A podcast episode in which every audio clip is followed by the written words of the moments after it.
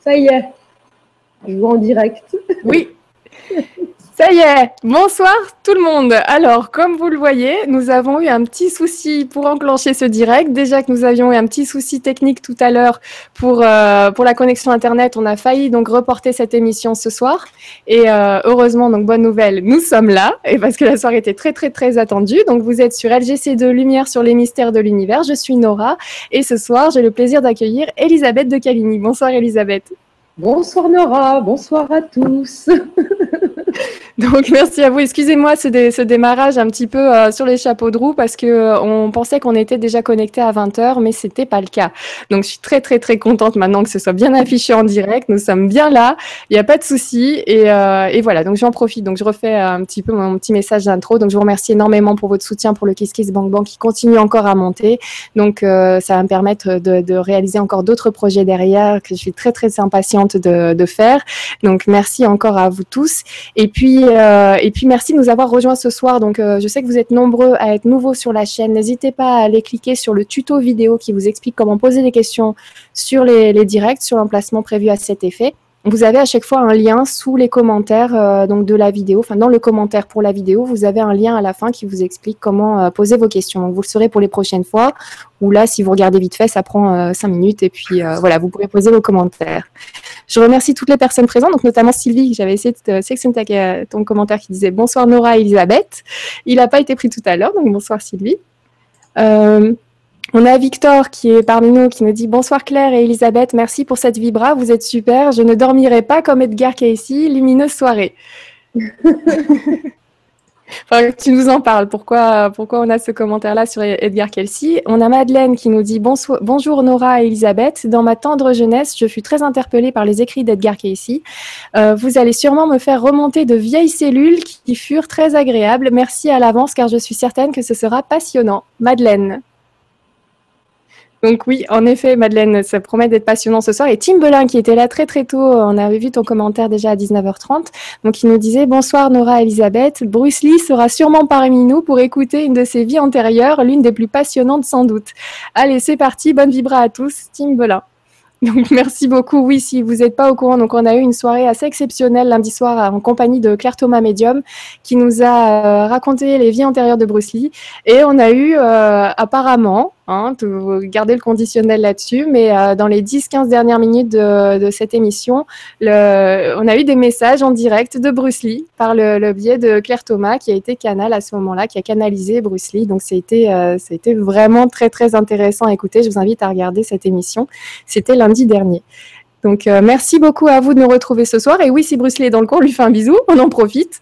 Et puis, sans plus attendre, commençons cette soirée sur l'Atlantide selon Edgar Casey, si tu veux bien.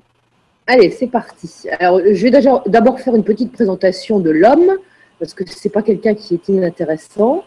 Euh, et pour ceux qui ne connaissent pas, euh, mieux vaut quand même en parler un petit peu. Donc, il est né en mars 1877 aux USA, dans le Kentucky. Euh, il est issu d'une famille de paysans.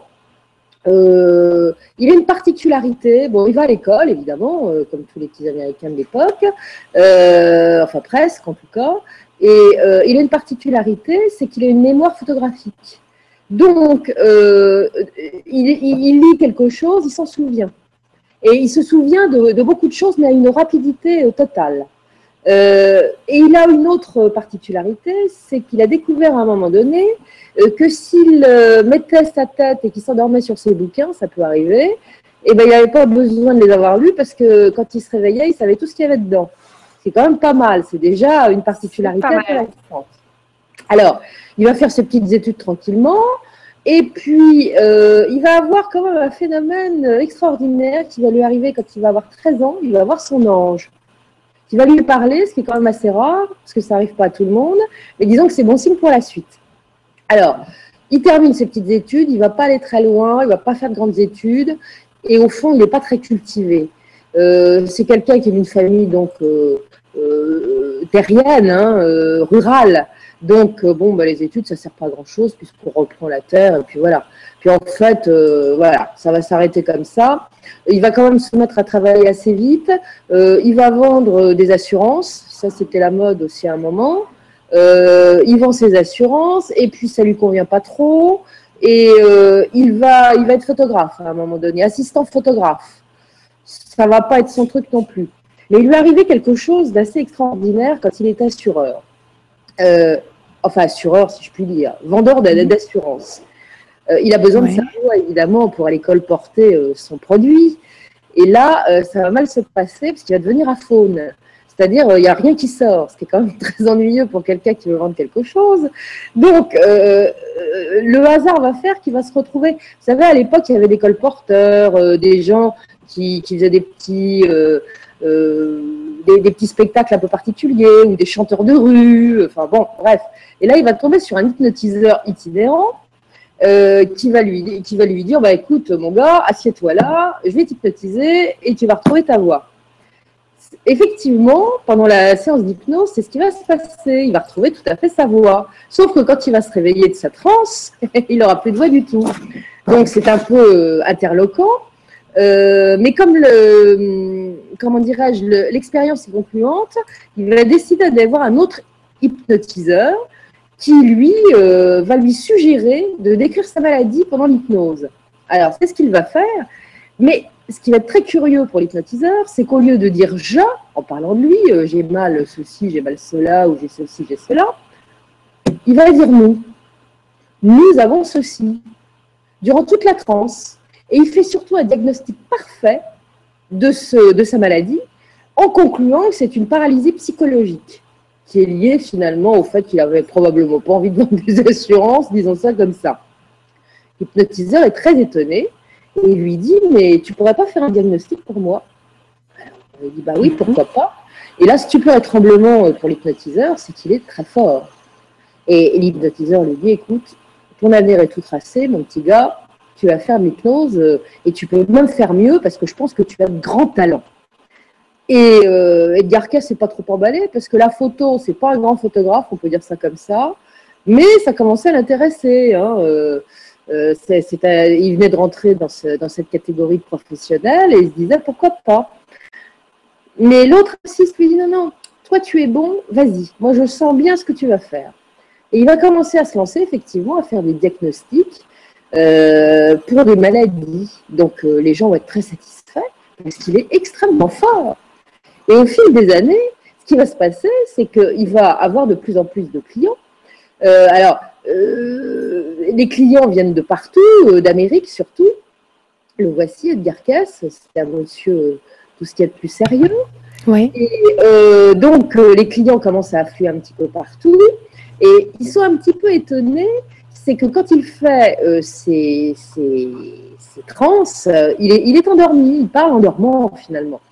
Alors au départ, bon, euh, les gens l'écoutent, et puis ensuite, euh, on va s'apercevoir qu'il a réellement du talent. Donc il y a des bénévoles qui vont se presser autour de lui pour l'assister et prendre des notes sur tout ce qui sera dit.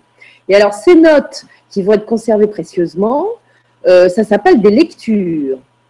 Et ces lectures-là, elles vont être extrêmement nombreuses puisque Edgar Cayce va en faire un, un, paquet, si je puis dire. Il va faire plus de 2200 lectures, je crois et qui ont une particularité quand même, c'est que ce sont des lectures de, de, avec des conseils pour remédier aux maladies des, gens qui viennent consulter, mais au milieu de tout ça, vont s'introduire des notions de réincarnation. Il va dire, bah oui, vous avez été malade comme ça, parce que dans telle vie, vous êtes arrivé ceci, arrivé cela. Et au milieu de toutes ces réincarnations, il y aura au moins 700 lectures où réapparaîtront des drôles de choses, c'est-à-dire des vies antérieures en Atlantide. Et ça, ça va être extrêmement précis, extrêmement intéressant. Donc, il va faire ça pendant euh, une bonne vingtaine d'années. Et puis, euh, c'est toujours plus pressant. On lui écrit du monde entier. Il n'a même pas besoin d'avoir les gens à côté de lui. Il suffit d'une lettre pour que ça se déclenche. Et euh, il va mourir d'épuisement, en fait, le pauvre gars. Il mourra en 1945, le 3 janvier 1945, à Virginia Beach. Non sans avoir fait quelque chose de bien, parce que comme il a vraiment du talent, ça va aller très haut dans les sphères euh, sociales et il va avoir de très généreux donateurs. Et ces généreux donateurs vont, vont permettre euh, à, à, Edgar Casey de construire un hôpital à Virginia Beach. donc il aura fait beaucoup de bien toute sa vie, cet homme-là. Et surtout, il aura permis à bien des gens, et à nous aujourd'hui, de comprendre euh, que bien avant nous, bien avant que l'humanité soit décrite par la Bible ou de, des textes sacrés, bah, il y a eu autre chose qui s'est passé. Et c'est ce que je vais, je vais commencer à vous raconter aujourd'hui. Ouais. Donc d'abord l'Atlantide, qu'est-ce que c'est? Il, il, y a eu trois Atlantides en fait, trois Atlantides différentes géographiquement. Euh, et ces Atlantides, c'est d'abord un grand continent euh, que Casey décrit comme étant un continent aussi vaste que l'Europe finalement, qui se trouve euh, situé entre la côte de l'océan Atlantique, les côtes d'Espagne, et l'autre côté arrivant jusqu'à la côte est des États-Unis.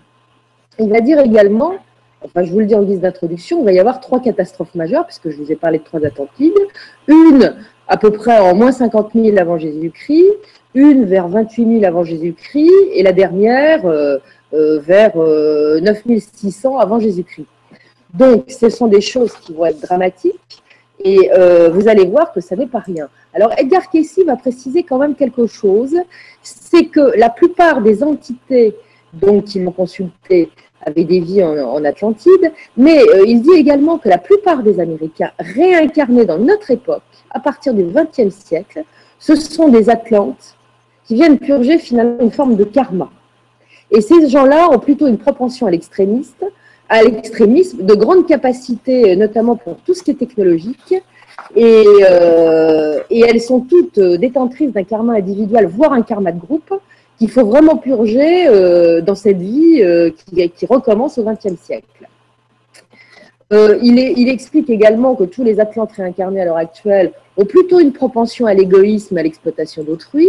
Donc, vu ce qui se passe à l'heure actuelle, bah, je pense qu'il y a un paquet d'Atlantes qui se déchaînent, voyez-vous. Et il dit également que un nombre d'individus réincarnés actuellement sont très influencés par, leur, euh, par leurs anciennes mémoires atlantes. Hein. Euh, donc, euh, c'est quand, même, quand même assez particulier. Alors, avant l'Atlantide, il y a eu autre chose. Comment sont arrivés ces Atlantes sur Terre? Parce que c'est intéressant.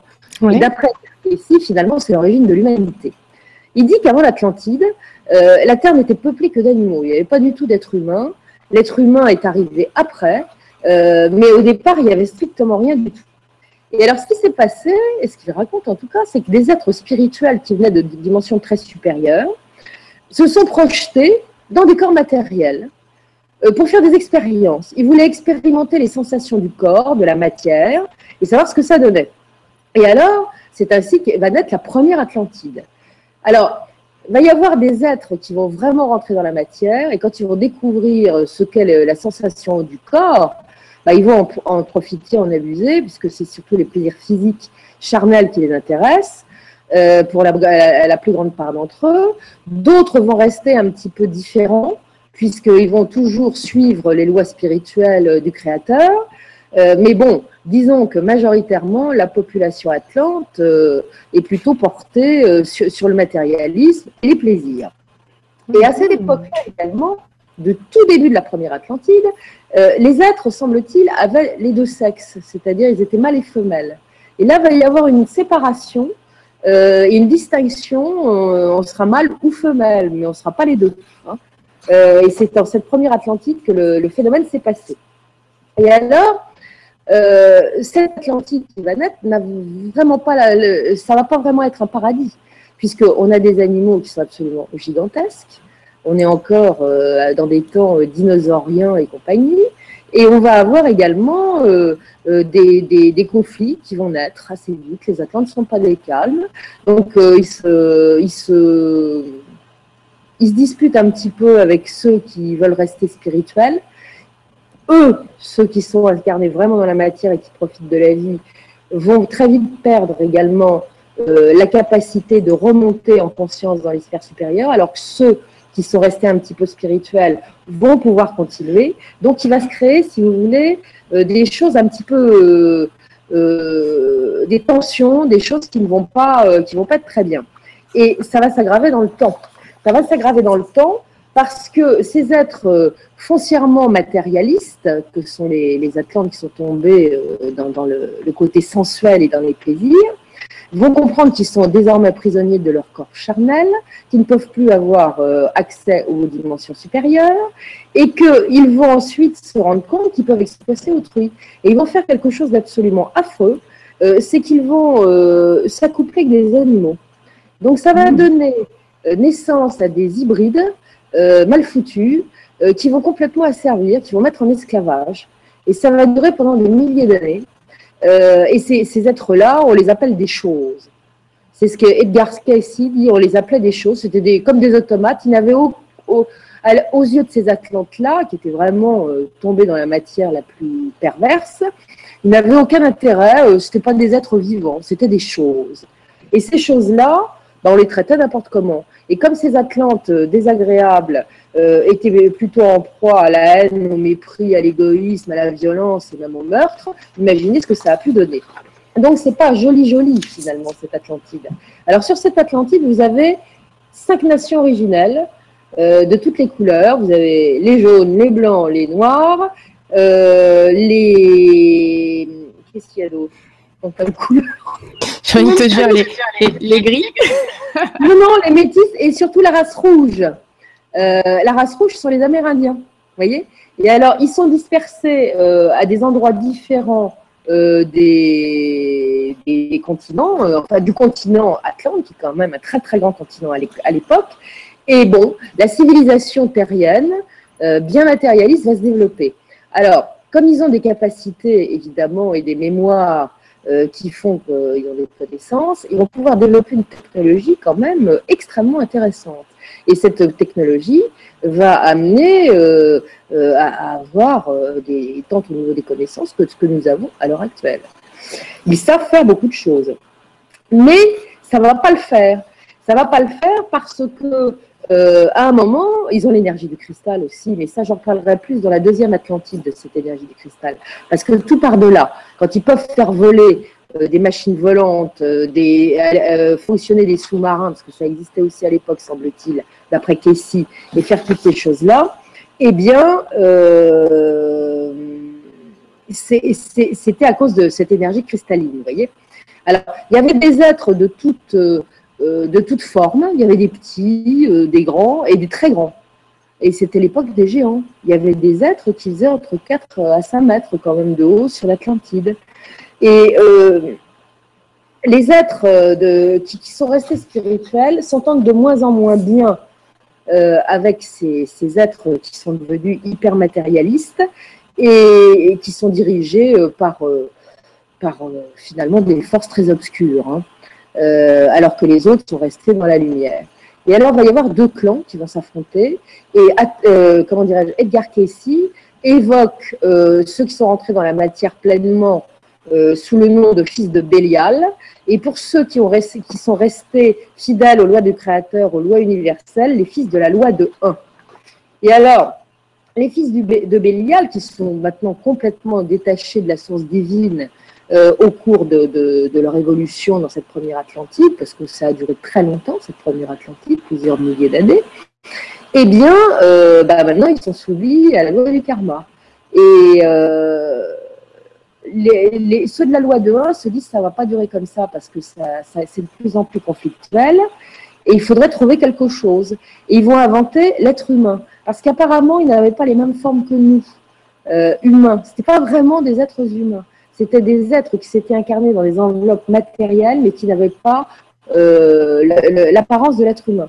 Donc ce sont ceux de la loi de 1 qui vont décider d'inventer l'homme tel qu'il est aujourd'hui, c'est-à-dire l'homme moderne en quelque sorte.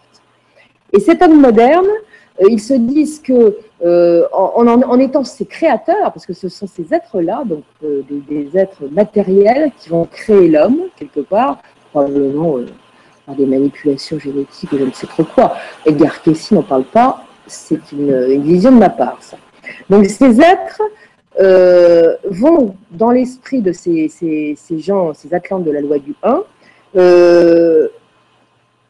être le symbole euh, de, ce qu'ils vont essayer de faire pour améliorer les choses et retrouver la compréhension du créateur. Parce que, euh, semble-t-il, le créateur est fâché de voir ce qui s'est passé pour certains de ces, créations. il, y a, Tim Belin qui nous dit en fait, les Atlantes, c'est pas l'image qu'on s'en faisait, du tout, du tout. ah non, c'est pas le paradis, les Atlantes. Moi, j'ai toujours pensé, avant de lire Casey, que c'était des gentils.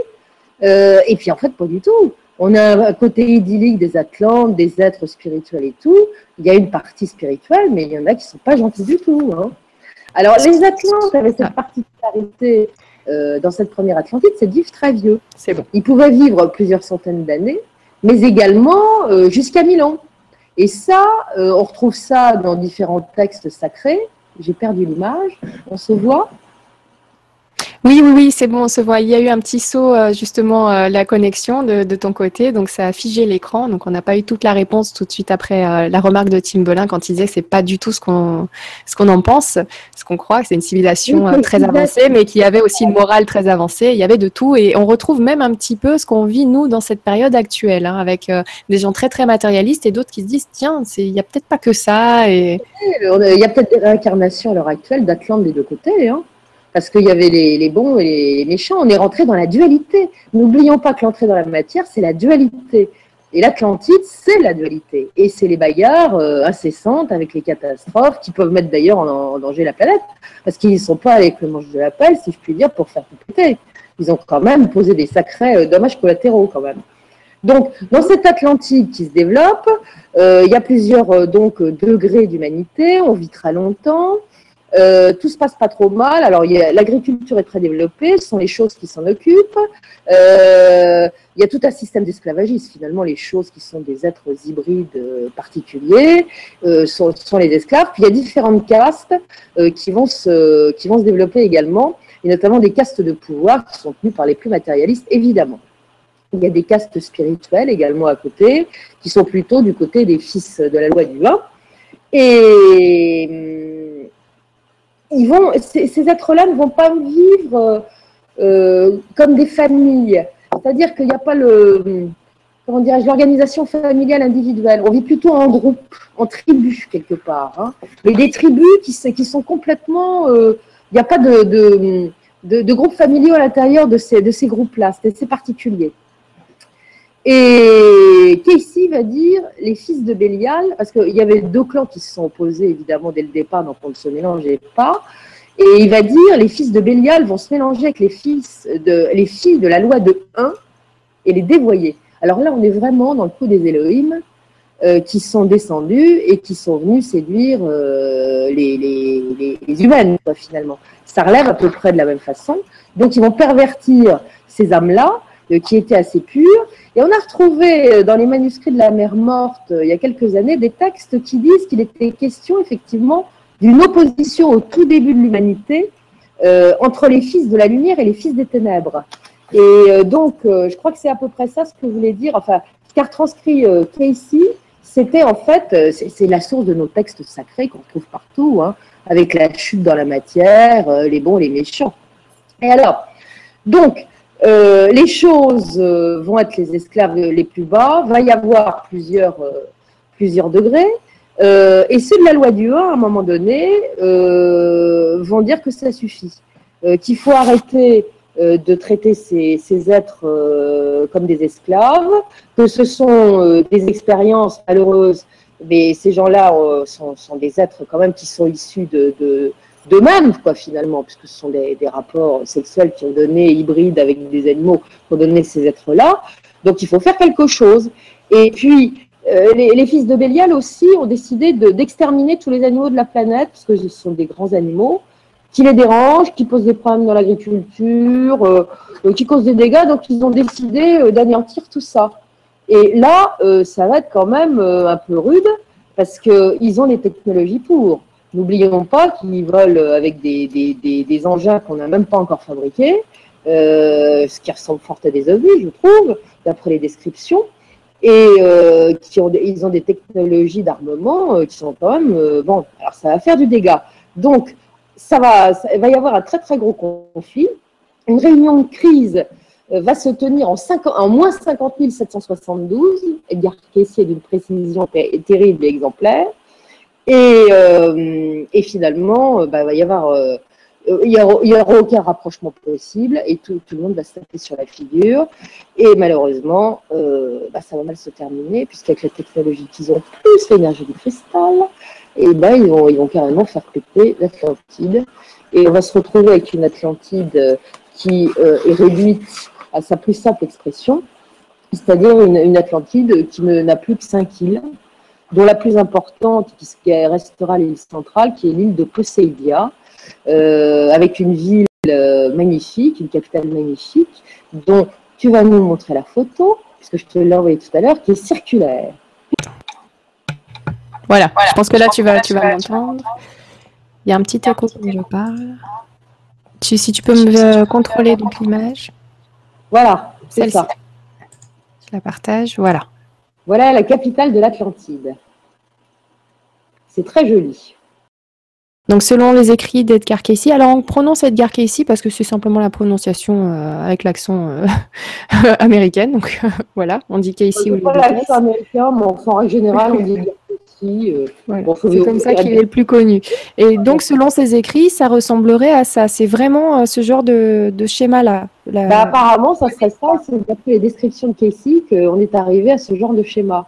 Et alors, vous trouverez quand même dans les vestiges supposés Atlante qu'on trouve aux quatre coins du monde, souvent c'est ces formations circulaires euh, sur des lieux sacrés euh, qu'on retrouve un petit peu partout en Amérique centrale, en Amérique du Sud, en Irlande également, dans l'ancienne île de Tara, euh, dont on dit, dans les légendes dit que ça serait des Atlantes qui seraient venus s'installer là après un cataclysme. On retrouve souvent cette, cette figure circulaire qui est probablement à l'image de la ville perdue, de la capitale perdue, puisque ce sera perdu euh, au final bien des milliers d'années plus tard. Euh, euh, c'est peut-être pour ça qu'on a fait ces, figures circulaires. Et récemment, j'ai posté sur mon Facebook un, article où il y avait une photo. Il nous expliquait qu'une rivière s'était asséchée. C'était en Amérique du Sud que ça se passait, je crois. Et on voyait nettement des, des, des pierres, euh, comment dirais-je, qui avaient été taillées, et on, voit toujours ce côté circulaire. Je crois que c'est propre aux Atlantes. Hein, Et c'est peut-être, je vous dis, ça c'est une, idée de ma part, mais c'est peut-être en souvenir de cette grande ville de Poséidia, qui était la capitale euh, de l'Atlantide. Alors, donc après euh, ce, premier désastre, il va y avoir une deuxième Atlantide qui va naître, donc réduite avec ses cinq îles, et la vie va reprendre petit à petit. Euh, et on va poursuivre, alors là, ça va être l'époque de, de, de sciences, de développement scientifique majeur. C'est-à-dire qu'on est carrément dans, le développement de tout ce qui est avion, confort de vie qu'il n'y avait pas forcément dans la première Atlantide.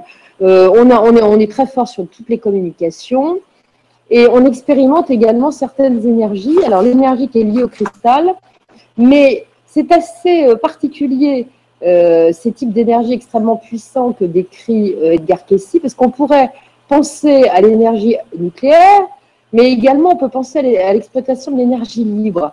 Parfois, ça se mélange dans les indications. On a tendance à penser que c'est un petit peu les deux. Mais à mon avis, il y avait les deux.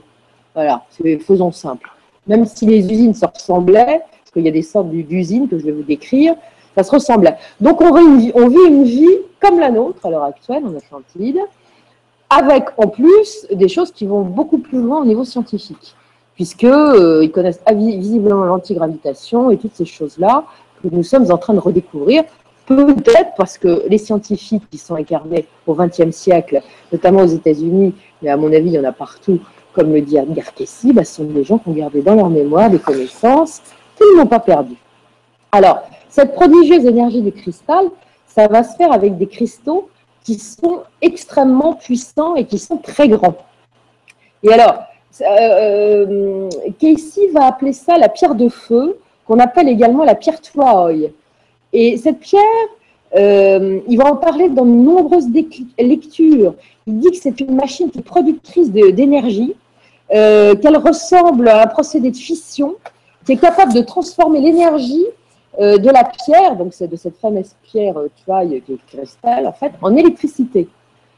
et donc, euh, ça, alimente toute une série de choses au niveau des transports à terre, sous la mer, dans les airs. Il faut savoir quand même qu'il parle de ça quand il fait ces lectures-là et qu'il décrit ces pierres de feu, c'est en 1933. Donc la bombe euh, nucléaire, l'énergie nucléaire, on ne la connaît pas, l'antigravité, on ne connaît pas, il y a des tas de choses qu'on ne connaît pas. Donc il, explique avec ces mots, après il dira ça ressemble à la fission nucléaire, quand il fera des commentaires, mais en attendant, il décrit des choses qui, ressemblent à ça, et c'est en 1933. Alors, il explique également que cette pierre de feu euh, était, gardée, euh, alors il y en avait une grande dans l'île principale, elle était gardée, elle était contenue dans un bâtiment qui était isolé, évidemment, parce qu'il y avait des radiations, euh, par des, pierres qui sont non conductrices, c'était vraiment fermé. Que le dessus du bâtiment était ovale, euh, et qu'il y avait un dôme. Alors tiens, ça nous rappelle quelque chose, les centrales nucléaires, ça ressemble un peu à ça. Sauf que bah, ça ne peut pas être une centrale nucléaire parce que le dôme pouvait se déplacer sur des sortes de rails qui permettaient euh, à ce moment-là au cristal d'absorber l'activité des étoiles et l'énergie des étoiles et des éléments captés dans l'atmosphère. Alors là, on tombe dans l'énergie libre. Euh, on, va, on va chercher l'énergie du cosmos. Donc c'est plus pareil. Donc c'est assez particulier. Alors il dit que euh, ces énergies étaient captées par la pointe du cône. Alors euh, ces, immenses cristaux, c'était, ça faisait plusieurs mètres de haut, c'était gigantesque, avaient six facettes. Hein, euh, et il évoquait donc la, donc la concentration de l'énergie au sommet de ce cristal. Et ensuite, c'était renvoyé cette énergie qui était captée à, tout un réseau de, de machines. Et ça faisait fonctionner le tout. Donc, je pense que c'est de l'énergie libre qui se dispensait. Il devait y avoir tout un réseau au travers de la planète, parce qu'à mon avis, je ne pense pas qu'il y avait que ça, en, ça qu'en Atlantide. Euh, je, m'avance peut-être un peu, mais vu certaines choses que, dont j'ai entendu dire, que j'ai entendu dire, à mon avis, il y en avait un petit peu partout. Il devait y avoir tout un réseau euh, qui fonctionnait de cette façon-là euh, dans des temps euh, antédiluvien. Et quand je dis antédiluvien, je sais de quoi je parle. Ça ressemble aux idées qu'avait Nikola Tesla et cette tour, euh, cette tour d'énergie qu'il avait voulu créer. Je que si, après avoir lu Casey, que Tesla était un, un atome d'origine réincarné, ça j'en suis absolument convaincue. Et je crois que j'aurai l'occasion de vous en reparler dans pas longtemps de cette histoire-là, d'Atlantide et de Tesla. Et euh, donc, ça ressemblait à une, à une centrale d'énergie libre et il y en avait un petit peu partout sur le territoire. Et ça permettait également de guérir. C'est-à-dire que cette énergie permettait la guérison des malades. Alors, comme euh, Kessie n'avait pas vraiment de point de comparaison, il dit bah, c'est comme les rayons X qui guérissent les gens. Il faut savoir qu'à l'époque, on guérissait à, tour de bras euh, les cancers aux rayons X et on y allait un peu fort des fois, ce qui n'arrangeait pas forcément l'état des patients. Enfin bon. Et alors, cette énergie libre, enfin cette énergie du cristal, avait également une propriété phénoménale celle de faire rajeunir le corps. Alors, j'aimerais bien qu'on la retrouve, celle-là. Pas mal, ouais. Grand bien. Alors, il nous disait donc de, cette pierre que c'était un, grand verre cylindrique euh, taillé en facette, donc un cristal, mais que ce n'est pas le cristal tel qu'on le connaît maintenant. C'était cette première génération de cristal d'une extrême pureté qui a fait des capacités que les cristaux qui ont suivi dans le temps sur la planète n'ont plus et que ces cristals-là existent encore, mais à mon avis, ils sont sous l'eau ou bien cachés. Hein. Voilà. Alors, ils disent que cette technologie, elle a été décrite. Elle a été décrite dans des archives qui sont dispersées dans le monde. Parce que ceux de la dernière Atlantide, donc de la troisième, qui va disparaître euh, un peu moins de 10 000 ans avant Jésus-Christ, euh, ont pris soin euh, de préserver les connaissances. Et alors, il y aurait donc des archives qui décrirait cette technologie du cristal euh, qui se trouverait euh, au large de la Floride, à côté de Bimini. Euh, donc ça, c'est sous l'eau pour l'instant. Mais je ne vous apprendrai pas, ça, vu, ce que j'ai vu, les ruines de Bimini sont-elles des vestiges de la civilisation atlante Apparemment, la réponse est oui. Ça, c'est la question qui, avait été posée par Bruno Ovni et des robots. Et donc, ça, se trouvera à cet endroit-là. Il faut savoir que dans ce secteur des Bahamas, qui est quand même le, triangle des Bermudes, il se passe quand même de drôles de choses. Et si j'ai bonne mémoire, on n'a pas fini de retrouver un certain nombre de choses à cet endroit-là. Euh, on n'a peut-être pas les moyens, peut-être que ça sort à certains moments et pas à d'autres, peut-être que tous les cataclysmes prévus parce que les prophéties de guerre ici sont quand même assez pénibles pour ce qui nous concerne, nous et notre futur. Et, toutes ces, donc, cataclysmes ne sont pas encore arrivés.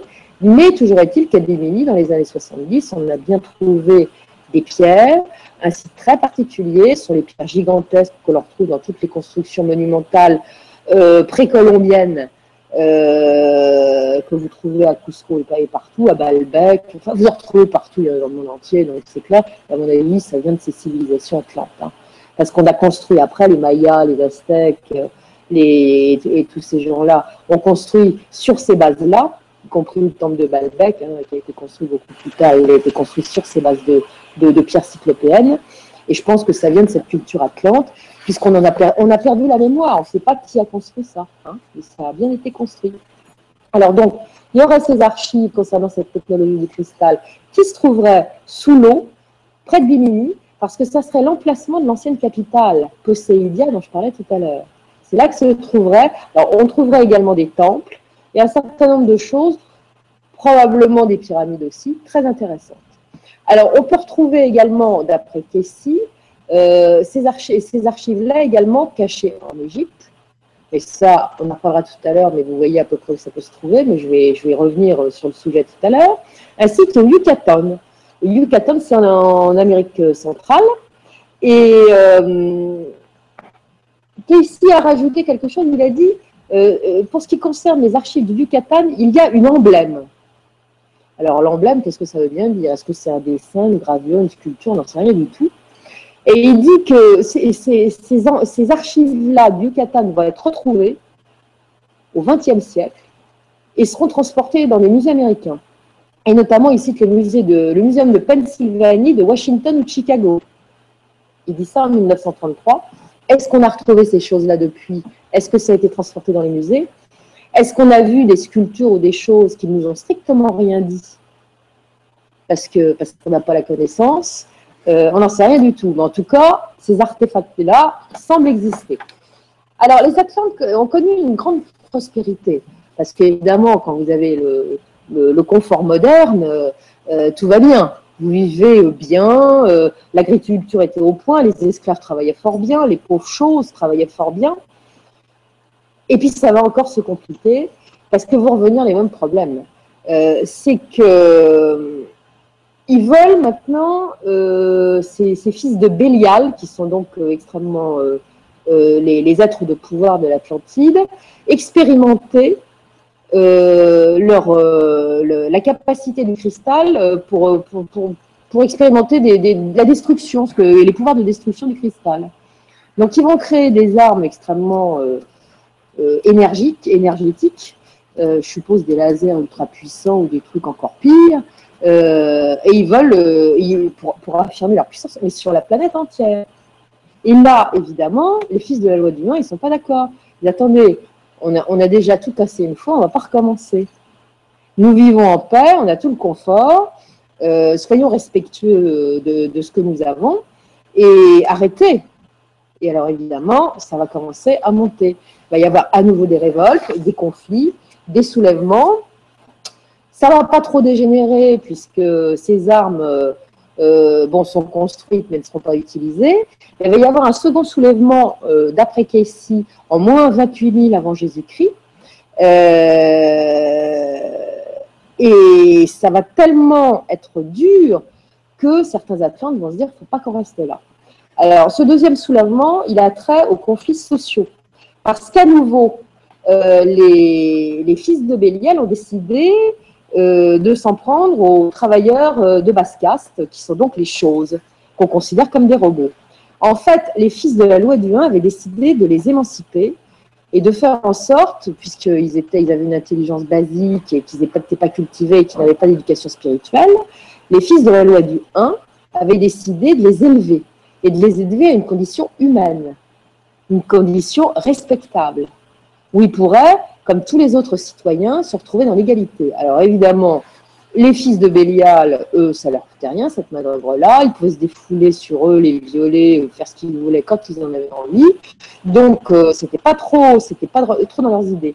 Donc, euh, il va y avoir des conflits, il va y avoir des révoltes, il va y avoir des choses quand même assez difficiles. à tel point que certains Atlantes vont commencer à émigrer.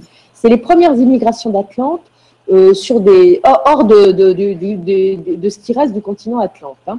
Donc, il y en a qui vont partir notamment aux États-Unis sur des territoires euh, qui sont euh, décrits par Casey comme étant le Nevada, le Colorado.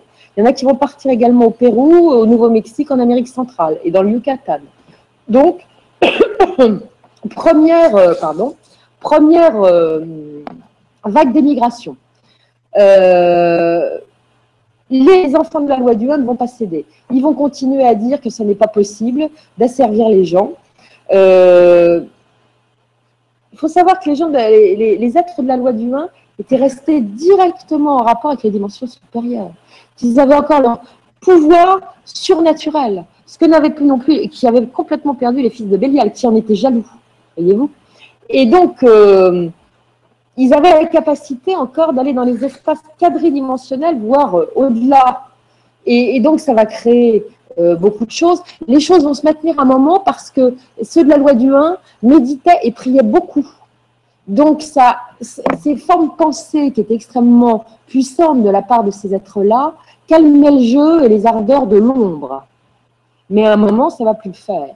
Et à partir du moment où euh, les conflits vont évoluer concernant la protection de ces esclaves, ces choses euh, que l'on considérait, je crois qu'on on les considérait comme des robots, voire même comme des animaux familiers. Je crois qu'une vache n'avait pas plus d'intérêt aux yeux des fils de Bélial euh, qu'autre chose. Donc, ça va mal se terminer, va y avoir à nouveau des guerres, ça va dégénérer gravement. Et là, on va utiliser la force destructrice.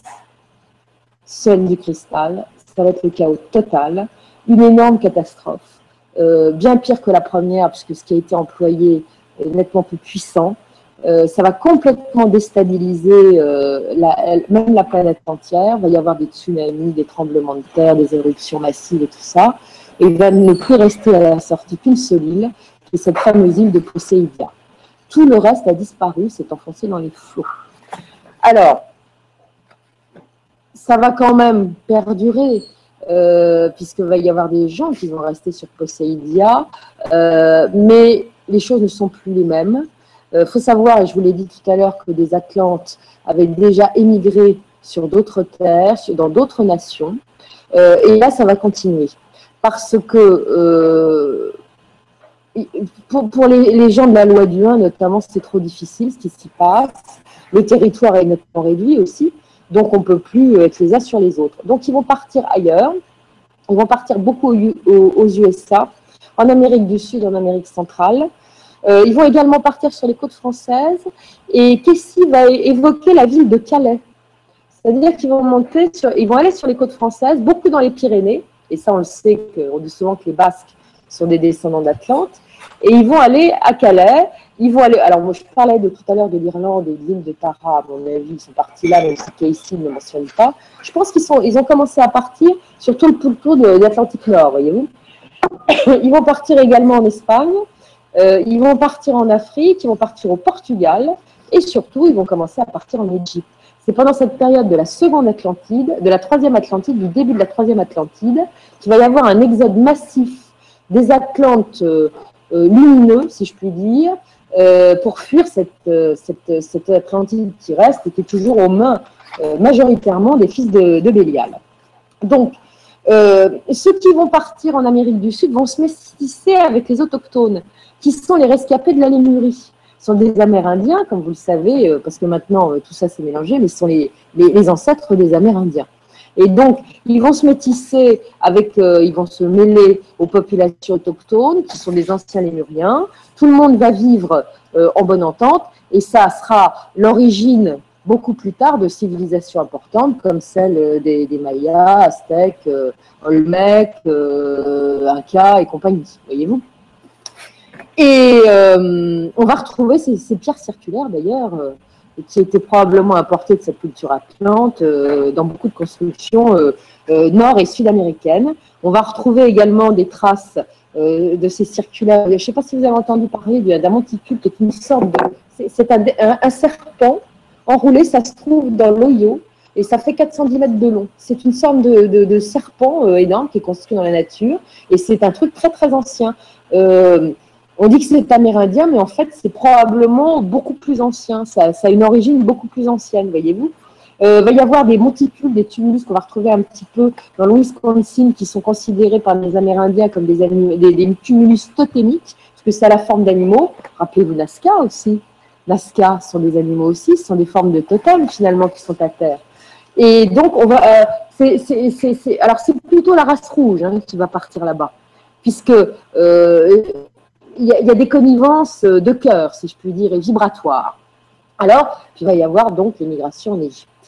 Alors, quand ils vont arriver en Égypte, il faut savoir que la population égyptienne n'a pas du tout le même mode de vie que les Atlantes. Ils sont tranquilles. Euh, ils voient débarquer des foules d'Atlantes avec lesquelles ils avaient déjà des relations.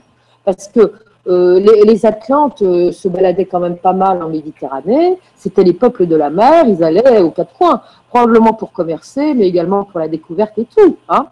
Euh, mais là, ils vont vraiment arriver en masse. Et ils vont venir s'installer chez eux. Alors, les Égyptiens trouvent ça très bien. mais en même temps, alors la connaissance scientifique, le confort, ils, vont, ils vont découvrir des tas de choses qu'ils ne connaissaient pas. Il y a quand même ce qui vient s'installer chez eux, il y a un bon niveau spirituel, euh, mais c'est quand même des modes sociaux extrêmement différents. Et alors là, ils ne sont pas très très enthousiastes, les Égyptiens au départ. Euh, ils disent que bon, euh, c'est quand même problématique qu'on vienne s'installer comme ça chez eux, qu'on leur, qu'on leur impose des choses et tout ça. Alors, ils ont déjà eu des envahisseurs, si je puis dire. Ils vont avoir un certain un bonhomme qui arrive du Caucase avec à la tête de tribus le Caucase, alors là, ce sont des blonds aux yeux bleus qui débarquent de, de cette, euh, cet empire caucasien, euh, avec à leur tête un chef qui deviendra le grand prêtre Rata. Alors Rata, c'est pas n'importe qui parce que ça va être le constructeur de la grande pyramide, d'après ici. Et Rata, il va donc être à la tête de cette horde de tribus caucasiennes, sauf qu'à un moment, il va y avoir des conflits politiques et tout, on va l'exiler, je crois qu'il va partir en Nubie. Mais comme ça tourne pas très rond euh, et qu'on voit que c'est quelqu'un de valeur, on va le rappeler à un moment euh, pour qu'il puisse euh, apaiser un petit peu les foules. Alors, tout ça, c'est Edgar Cayce qui le, raconte. Donc, Rata va dire que lui était venu en Égypte pour une raison bien particulière, parce qu'il considérait que l'Égypte était le centre actif des forces universelles de la nature. Il n'était pas venu par hasard, c'était déjà un initié, ce Rata, qui n'était pas un Atlante. Hein c'était un caucasien, et qu'elle avait aussi, euh, que l'Égypte était aussi un centre de force spirituelle. Euh, c'était un pays stable en même temps, parce que l'Égypte était tranquille à l'époque, il n'y avait pas de soucis, et puis c'était très éloigné de tout cataclysme. On savait que s'il y avait cataclysme sur Terre, ça pouvait avoir une origine atlantéenne. Or, il y avait suffisamment de distance pour qu'il n'y ait pas ce souci-là. Donc, c'était bien. Euh, il se souvenait quand même que la Lémurie, parce que dans l'histoire et dans les mémoires, on savait qu'il y avait un continent qui avait déjà disparu, puis on savait ce que avait eu des, des, des, déjà des drames en Atlantique. Donc c'était loin. Ici, va et, euh, en parlant de l'Égypte, il va dire aussi une chose. Il va dire que si on examine les réseaux de force à la surface de la Terre avec une précision mathématique, on s'apercevra que l'épicentre de toutes ces forces est à un endroit bien précis de l'Égypte à côté de la Grande Pyramide. Et voilà, il n'y a pas de hasard. Grande Pyramide, vous allez voir comment. Alors, il va ajouter également qu'il y a des raisons mathématiques et numérologiques qui sont ajoutées aux besoins humains. Euh, et donc, cette pyramide, elle ne va pas être construite n'importe où, ni n'importe comment. Il euh, va y avoir, euh, il faut savoir que également les Atlantes qui ont transmis leur connaissance, et ils se basaient sur le mouvement des planètes et des étoiles pour toute leur construction. Et le cosmos, c'était pour eux euh, fondamentale. Alors, donc, à un moment, ils vont, ces Atlantes-là, qui sont partis de leur Atlantide, vont se dire c'est mal barré, euh, on a des nouvelles de Poséidia, ça va pas du tout, ils vont encore se mettre sur la figure, et ce coup-là, ça va être le jackpot final. Et le jackpot final, c'est un sacré problème, parce qu'il y a toutes nos connaissances qui vont disparaître. et nos connaissances, il faut les préserver parce que euh, l'étendue de leurs connaissances euh, destructrices euh, va être si grave que la planète risque d'être rasée. Donc pour les, pour les générations futures, il faut que nous préservions cette connaissance. Et alors, ils vont décider de construire donc ce qu'on appelle la pyramide de, Khéops, de, de Khéops, qui est donc la grande pyramide.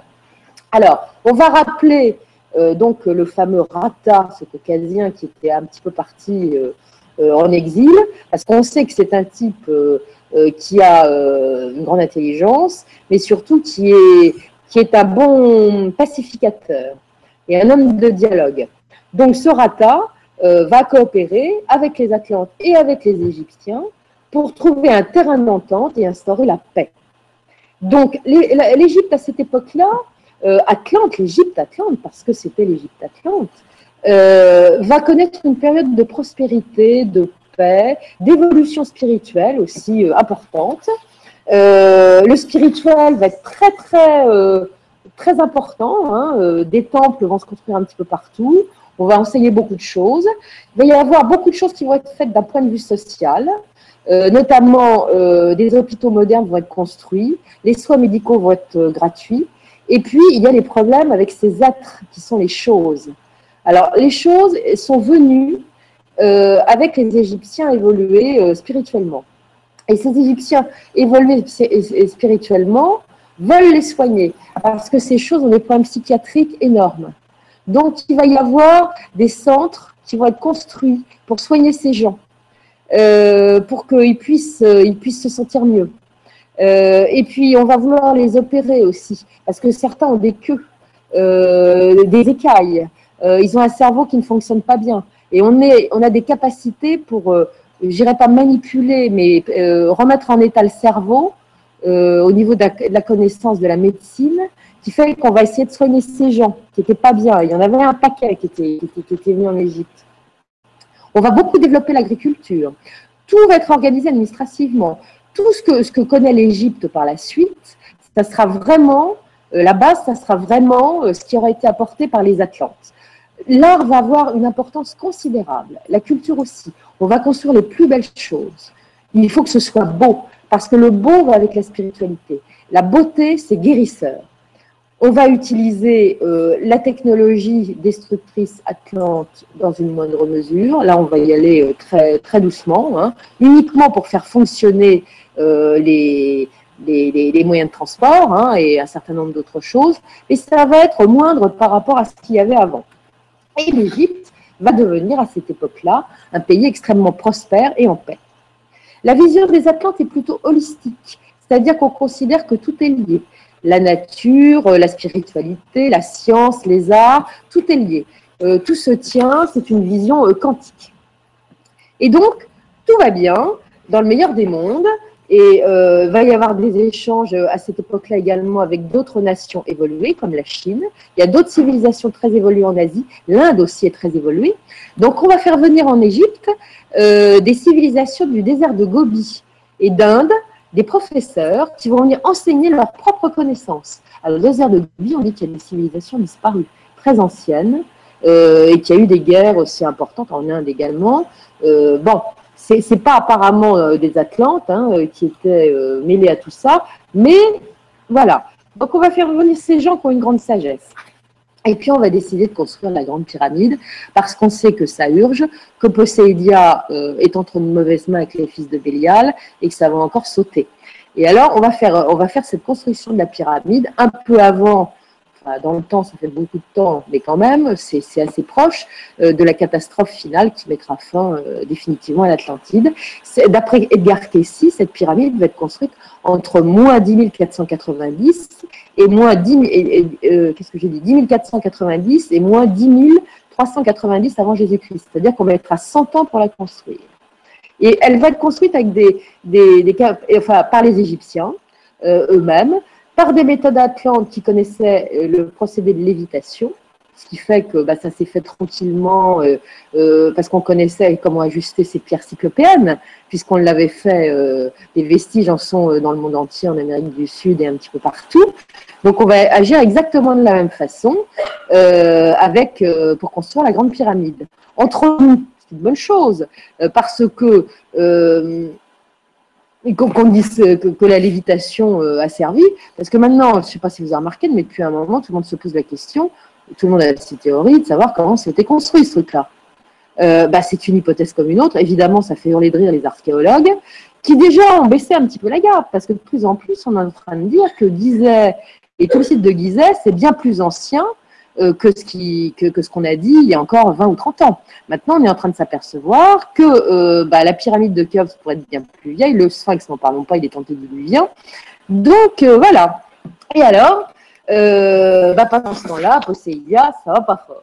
Alors, la grande pyramide va donc être construite, et elle va être construite sous l'autorité de, de Rata, qui est devenu grand prêtre entre-temps, aidé par un architecte de génie qui s'appelle Hermès ça vous dit quelque chose.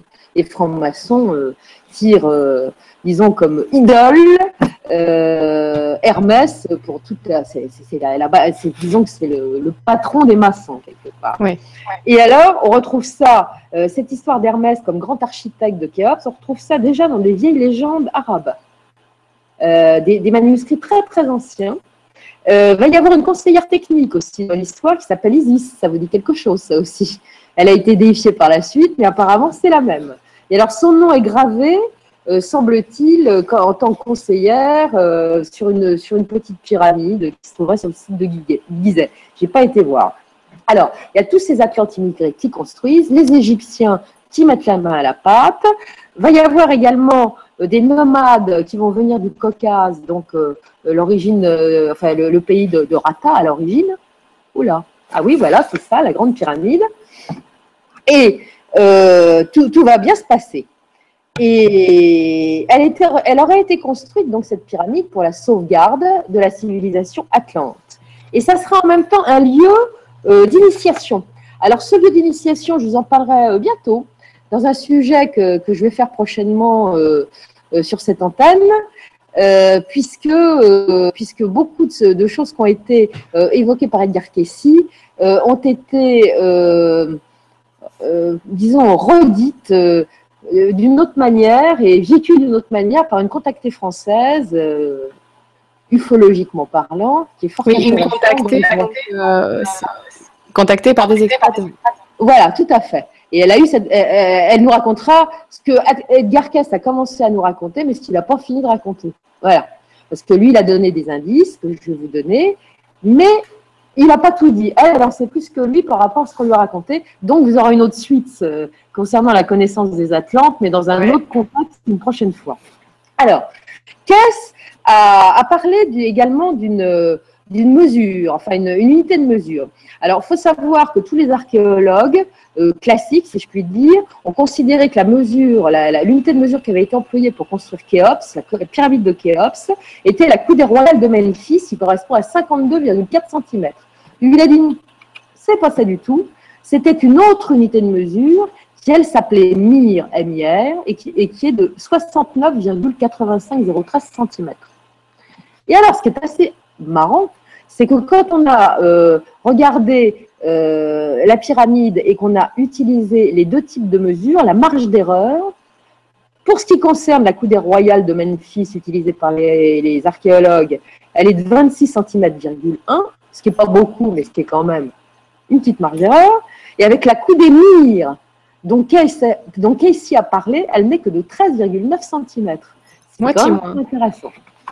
Et alors, il va dire également, va rappeler que Mir veut dire en égyptien à la fois pyramide et hauteur de la pyramide, ce qui est quand même assez marrant. Euh, Casey va parler à un moment de l'initiation du, caractère, euh, disons, de, ce lieu pyramidal qui est en fait un lieu d'initiation. Euh, la contactée dont je vous parlerai la prochaine fois en a parlé et c'est absolument formidable. Mais lui, Casey se bornera à dire que deux personnages importants sont venus à une période assez peu connue de leur vie euh, pour être initiés. Euh, ils étaient Esséniens à l'époque, on les appelait Jean-Baptiste et Jésus. Donc ils sont venus, semble-t-il, d'après Kessie, euh, se faire initier dans la grande pyramide de Khéops.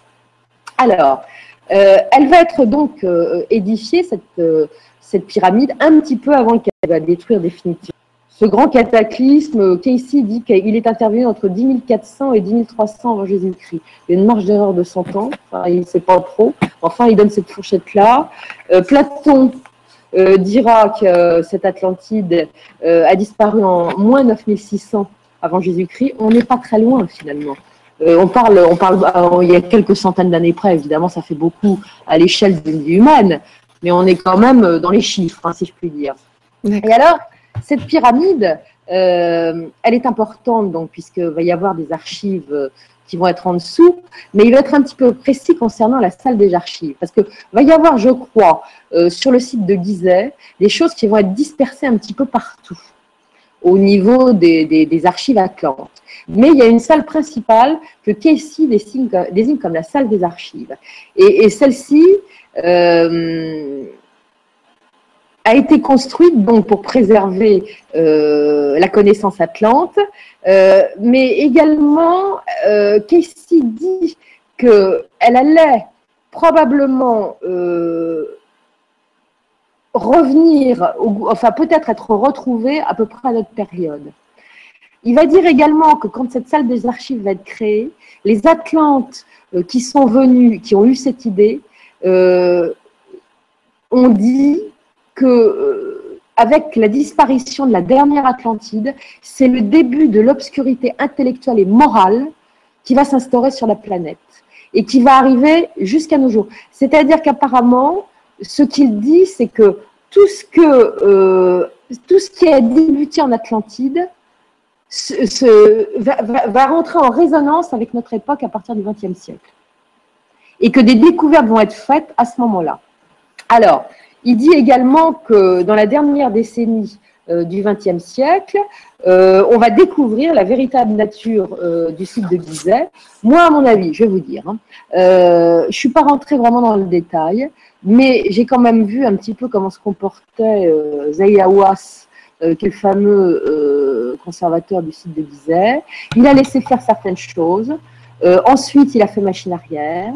Ensuite, sur des choses qui étaient très importantes euh, aux alentours du Sphinx ou sur le Sphinx, c'était interdit euh, pour les archéologues. Tout ce qui est intéressant finalement et qui se rapproche un petit peu trop des endroits stratégiques décrits notamment par Casey, ont été interdits aux archéologues maintenant. Donc il y a quand même un truc. Moi, je suis convaincue qu'on a commencé à trouver des choses et que c'est motif, c'est bouche cousue maintenant. Exactement, mais les infos passent. Là, on a par exemple Margot qui nous dit sur la base du sphinx de Gizeh, au niveau des pattes, on peut très largement apercevoir des traces d'érosion de la roche friable. Les experts pensent que, donc les géologues qui, sont, qui ont pu accéder euh, à ce, ce là à ce coin-là, euh, donc les experts pensent que seul un objet immergé pendant un certain temps dans de l'eau salée peut produire un tel effet. Donc ça, remonterait le sphinx, à, le sphinx à très très longtemps, hein, si on pense qu'il y a eu. Elle, elle, a parfaitement raison, puisqu'il y a eu effectivement un premier géologue qui s'est penché sur le sujet. Euh, il y en a eu d'autres, et depuis maintenant, il est acquis euh, que cette construction est probablement une des plus anciennes du site de Gizeh, qu'elle est antédiluvienne. Donc le déluge, le dernier déluge qui a eu lieu sur la planète, d'après nos, enfin, ce qui tient euh, matériellement et qui, est classique, hein, effectivement, ça remonte à loin. Et si, si le sphinx en question est antédiluvien, ça fait quand même euh, plusieurs milliers d'années. Exactement. Merci Margot pour, euh, pour, euh, ta remarque. Et ne vous inquiétez pas, j'ai sélectionné quelques questions là pour la fin de l'émission. Donc on attend le développement. Il y a beaucoup de questions qui trouvent d'ailleurs des réponses là, je, je, vois pendant le développement. Donc on va accéder aux questions un petit peu plus tard. Je te laisse continuer. Merci. On continue. Alors, ce qu'Essie va dire également, que, euh, enfin, va, donner des descriptions absolument multiples et très détaillées de la salle des archives. Euh, alors, elle se trouvera enfouie, cette salle des archives, dans des salles souterraines, mais elle pourrait également se trouver dans une petite pyramide qui serait enterrée aux abords du Sphinx. Et d'ailleurs, il dit que dans le coin, dans ce coin-là, ben, on pourrait retrouver les restes d'un ancien Atlante qui s'appellerait Exli, et qui serait tiré sur une petite colline qui n'est pas très haute, euh, qui se retrouverait face au sphinx. Et bien cette colline, elle existe. Elle fait, elle, fait à peu près 183 mètres de haut. Elle n'a pas été fouillée, mais peut-être qu'un jour on aura la surprise de retrouver un, squelette et on saura à peu près à qui ça appartient, si on serait faire à Edgar. Il va dire également qu'il y a plusieurs souterrains qui conduisent à la salle des archives et qui partent à partir de la patte droite du sphinx. Et effectivement, euh, on a retrouvé une entrée de souterrain à peu près à cet endroit-là. Euh, il va également expliquer que euh, la salle des archives a été gardée par un conservateur du nom d'Epsut. et qui, il aurait apporté, c'est lui qui aura apporté toutes les archives de Poséidia, euh, qui était la, donc la dernière île qui contenait les archives atlantes, et qu'il était gardien, lui, conservateur, de cette connaissance et également de la loi sacrée du 1, c'est-à-dire de toute la, loi spirituelle qui a géré euh, les Atlantes, les bons Atlantes depuis le début. Et alors, il va dire également à propos de la loi du vin, Edgar Cayce, qu'elle n'est pas née d'hier. Elle a au moins 200 000 ans. C'est-à-dire que c'est une loi euh, qui, est vraiment antédiluvienne pour le coup. Et alors, il va dire également que. Alors, je vais vous lire ce qu'il dit concernant la salle des archives. Les archives de l'Atlantide, depuis le commencement du temps, où l'esprit prit forme et commença à descendre sur la terre. Avec le développement des peuples durant leur séjour, sur ce continent avec les premières destructions, les changements qui survinrent, avec l'histoire aussi de toutes les nations de la Terre et de leurs activités, de ce qu'il devient nécessaire de faire avant la destruction finale de l'Atlantide et la construction de la pyramide de l'initiation. Tout cela avec les noms des individus, des lieux, avec les dates et les raisons de tout, ainsi que les prophéties concernant la date et les temps où les archives racontant la catastrophe de l'Atlantide seront à nouveau ouvertes car avec le changement des temps, elles doivent ressurgir à nouveau. Alors, ça veut dire ce que ça veut dire. Alors, il donne une localisation quand même assez précise. Il dit que cette salle des archives qui est enfouie vraisemblablement dans une salle souterraine et peut-être dans une petite pyramide enterrée, se trouverait au moment où le soleil s'élève au-dessus des eaux, donc au-dessus du Nil, à la limite de la ligne d'ombre ou de lumière, et elle tomberait entre les pattes du sphinx qui a été mis là comme une sentinelle, un gardien du sol. Alors, on pourra rentrer, et on est peut-être déjà rentré dedans. Euh, on pourra venir dans les chambres au XXe siècle, on trouvera tout ça. Et ça, c'est déjà passé, mais à mon avis, ça a été trouvé, mais on ne l'a pas dit.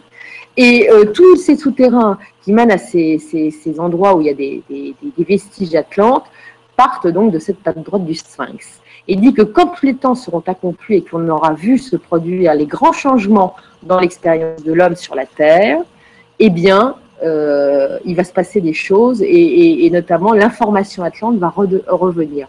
Alors, vu ce qui est en train de se passer en ce moment au niveau climatique et en en tout genre, on en est peut-être arrivé là. C'est possible. Et peut-être que Edgar Cayce, finalement, ces choses ayant débuté au XXe siècle, s'est pas trop trompé euh, euh, sur ce sujet-là.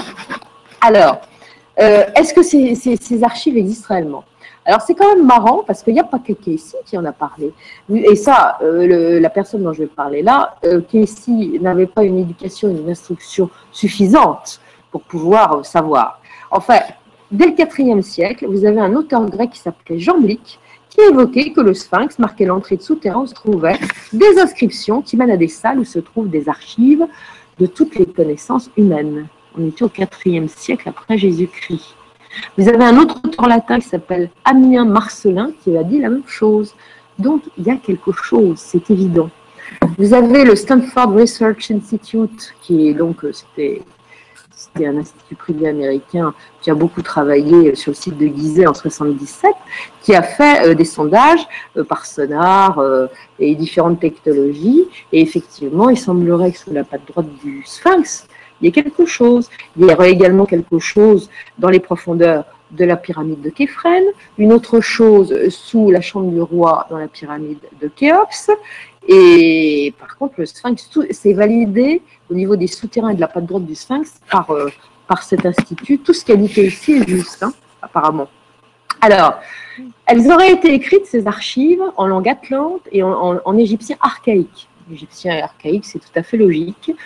Et elles auraient été dispersées également dans deux autres endroits de la planète, très importants. Euh, le premier endroit étant le Yucatan, donc en Amérique centrale, dans un temple qui est le temple d'Iltar. Et le reste, comme je vous l'ai dit tout à l'heure, serait à Poseidia, donc sous les eaux euh, de la mer des Bahamas. Il a également indiqué que ça, il y avait quelques, traces euh, de la connaissance atlante qui se trouveraient dans les Pyrénées et également au Maroc.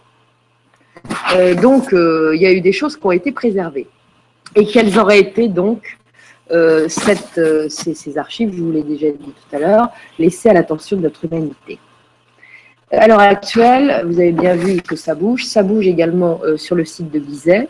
je pense que probablement des choses ont été découvertes, tout ne l'a pas été, mais qu'un de ces quatre, ça va ressortir. Alors, il y a beaucoup d'auditeurs, enfin de, spectateurs qui se sont posé la question de savoir euh, où se trouvait l'Atlantide. Est-ce qu'il y avait. Euh, est-ce que j'étais sous l'eau? Alors, l'Atlantide, il y a cette chaussée de Bimini qui est effectivement troublante. Alors, évidemment, des tas de gens vont vous dire Mais non, c'est une formation naturelle. Moi, je veux bien, mais. Est-ce que ça fait partie des images que tu m'as tu m'as partagées Voilà, c'est cette belle image là. C'est pas ce que j'ai trouvé de mieux, mais c'est difficile à trouver soit net. Attends, je vous fais un partage d'écran. Ça, c'est une partie des grandes pierres cyclopéennes de la chaussée de Bimini. On voit bien que c'est aligné. Et alors, je vais vous dire, cette chaussée, euh, il y a eu des. sur YouTube, j'ai visionné euh, cette chaussée. On voit en dessous comment, comment les, pierres sont supportées pour qu'elles soient égales hauteur et tout ça. C'est un travail d'orfèvre ce sont des gens qui avaient une technologie. C'est, pas naturel, ça n'a rien de naturel cette technologie. Hein. On a retrouvé également, alors dans les années 30, vous avez un bateau qui posait des câbles transatlantiques pour les communications, qui à un moment euh, euh, devait récupérer des câbles qui étaient à peu près à 3000 mètres de profondeur, qui étaient abîmés.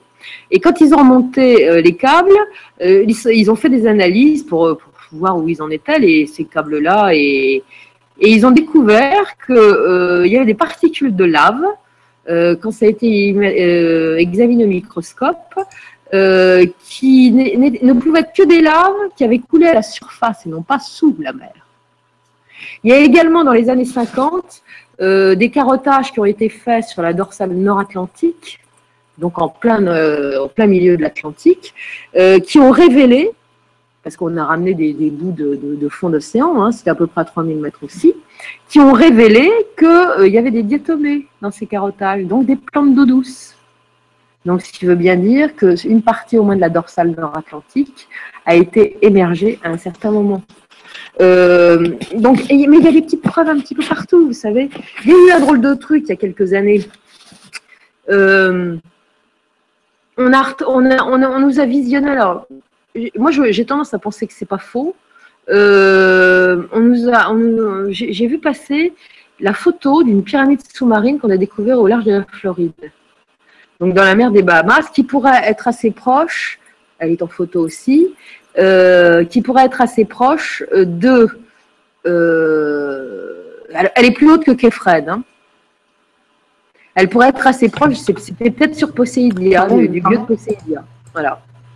Elle est belle, hein Alors, il paraît qu'elle serait tout en, elle serait transparente. Elle aurait une, un peu l'aspect du cristal, enfin d'un minéral très, assez transparent, translucide. Quand même assez étonnant, c'est très beau en tout cas.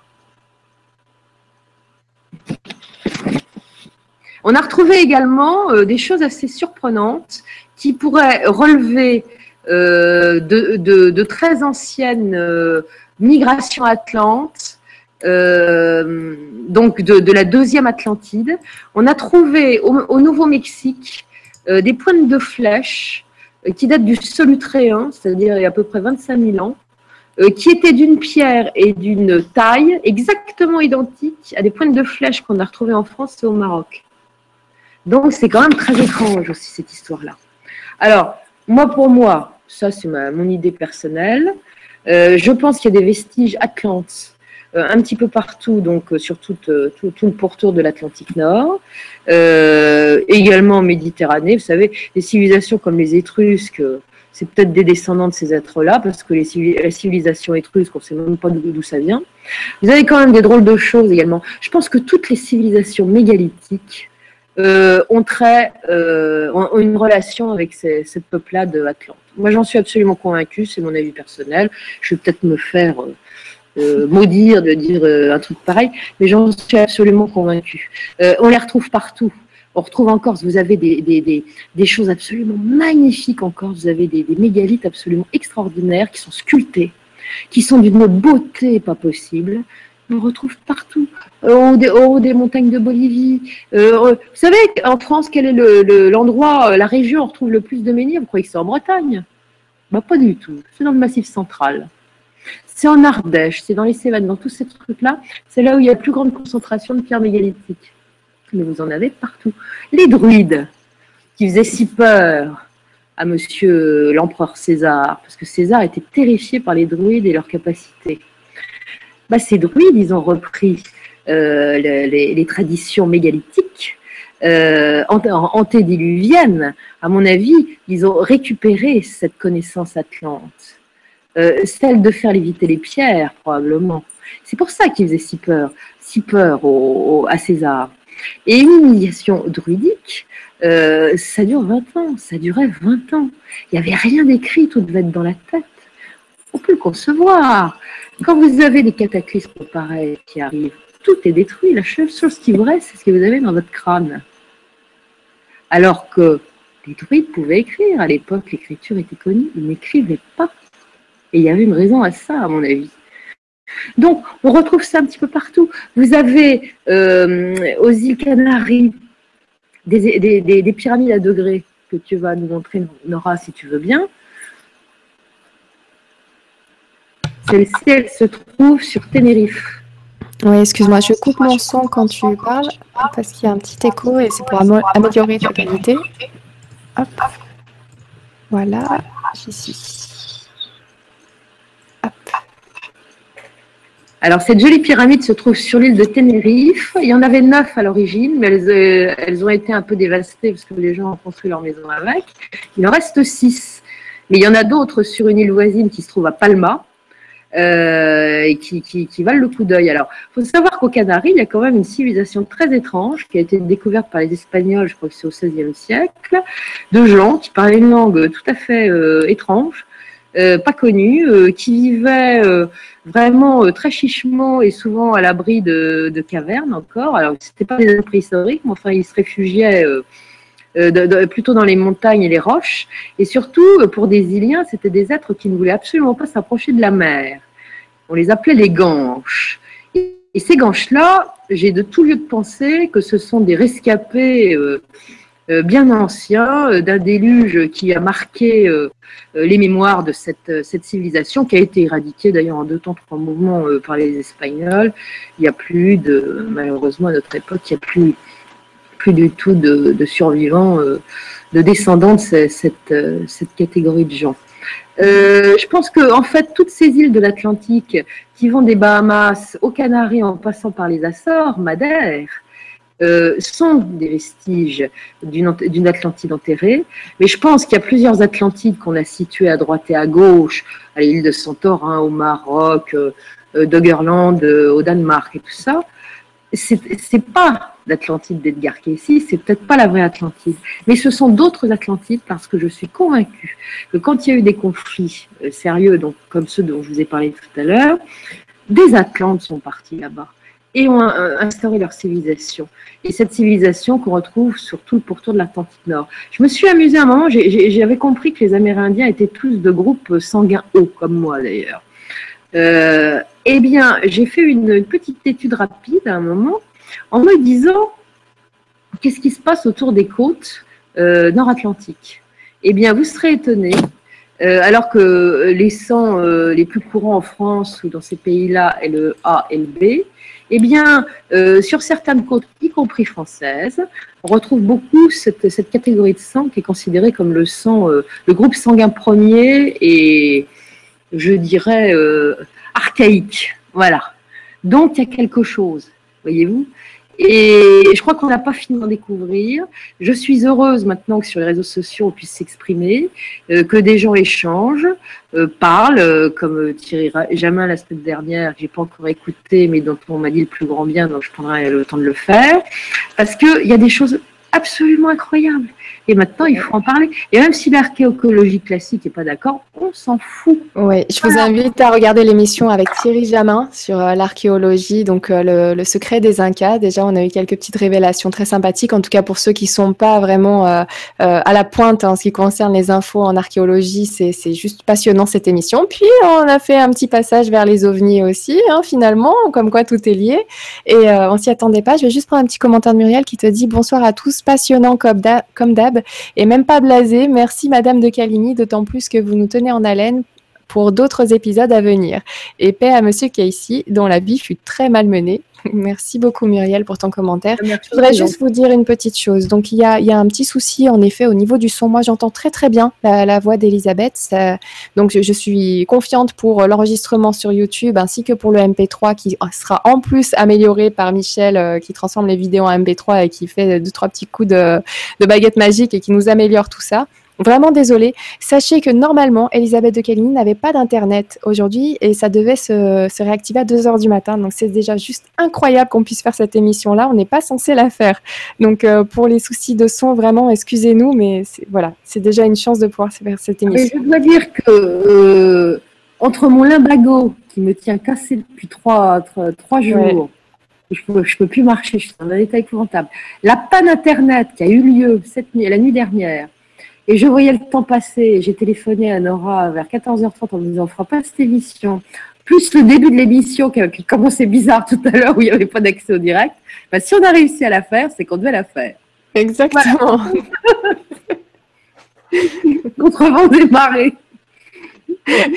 C'est ça, on a beaucoup de chance. On a une bonne étoile euh, ce soir. Donc vraiment, excusez-nous pour les petits soucis techniques qu'il y a. Ça, devait être pire normalement. Donc euh, voilà, merci beaucoup pour votre présence et merci de, tenir. Vous êtes tous euh, là, on est à peu près 2008 encore ce soir, à t'écouter, à être tenu en haleine. Et je te remercie beaucoup parce que c'est vrai que tu as une, très grande qualité de conteuse. Merci Laura. à bientôt. Alors, donc on peut continuer pour la suite par contre. C'est vrai que je t'ai coupé un petit peu au milieu. Bah, j'ai fini. C'est vrai, on a fait le tour? Et on a tout dit. Waouh Alors maintenant, j'attends les questions. Il y en a plein, et eh ben tant mieux, merci beaucoup, merci. Donc, qu'on avait fini, moi, du coup, tu faisais ta, ta petite. ben non. Alors, allons-y pour les questions. Alors. Allons-y pour les questions. Eh bien, super. On va pouvoir avoir le temps d'aborder pas mal de questions parce qu'il y en avait déjà eu beaucoup. Là, maintenant, il y en a d'autres qui arrivent avec euh, le développement que tu as pu faire.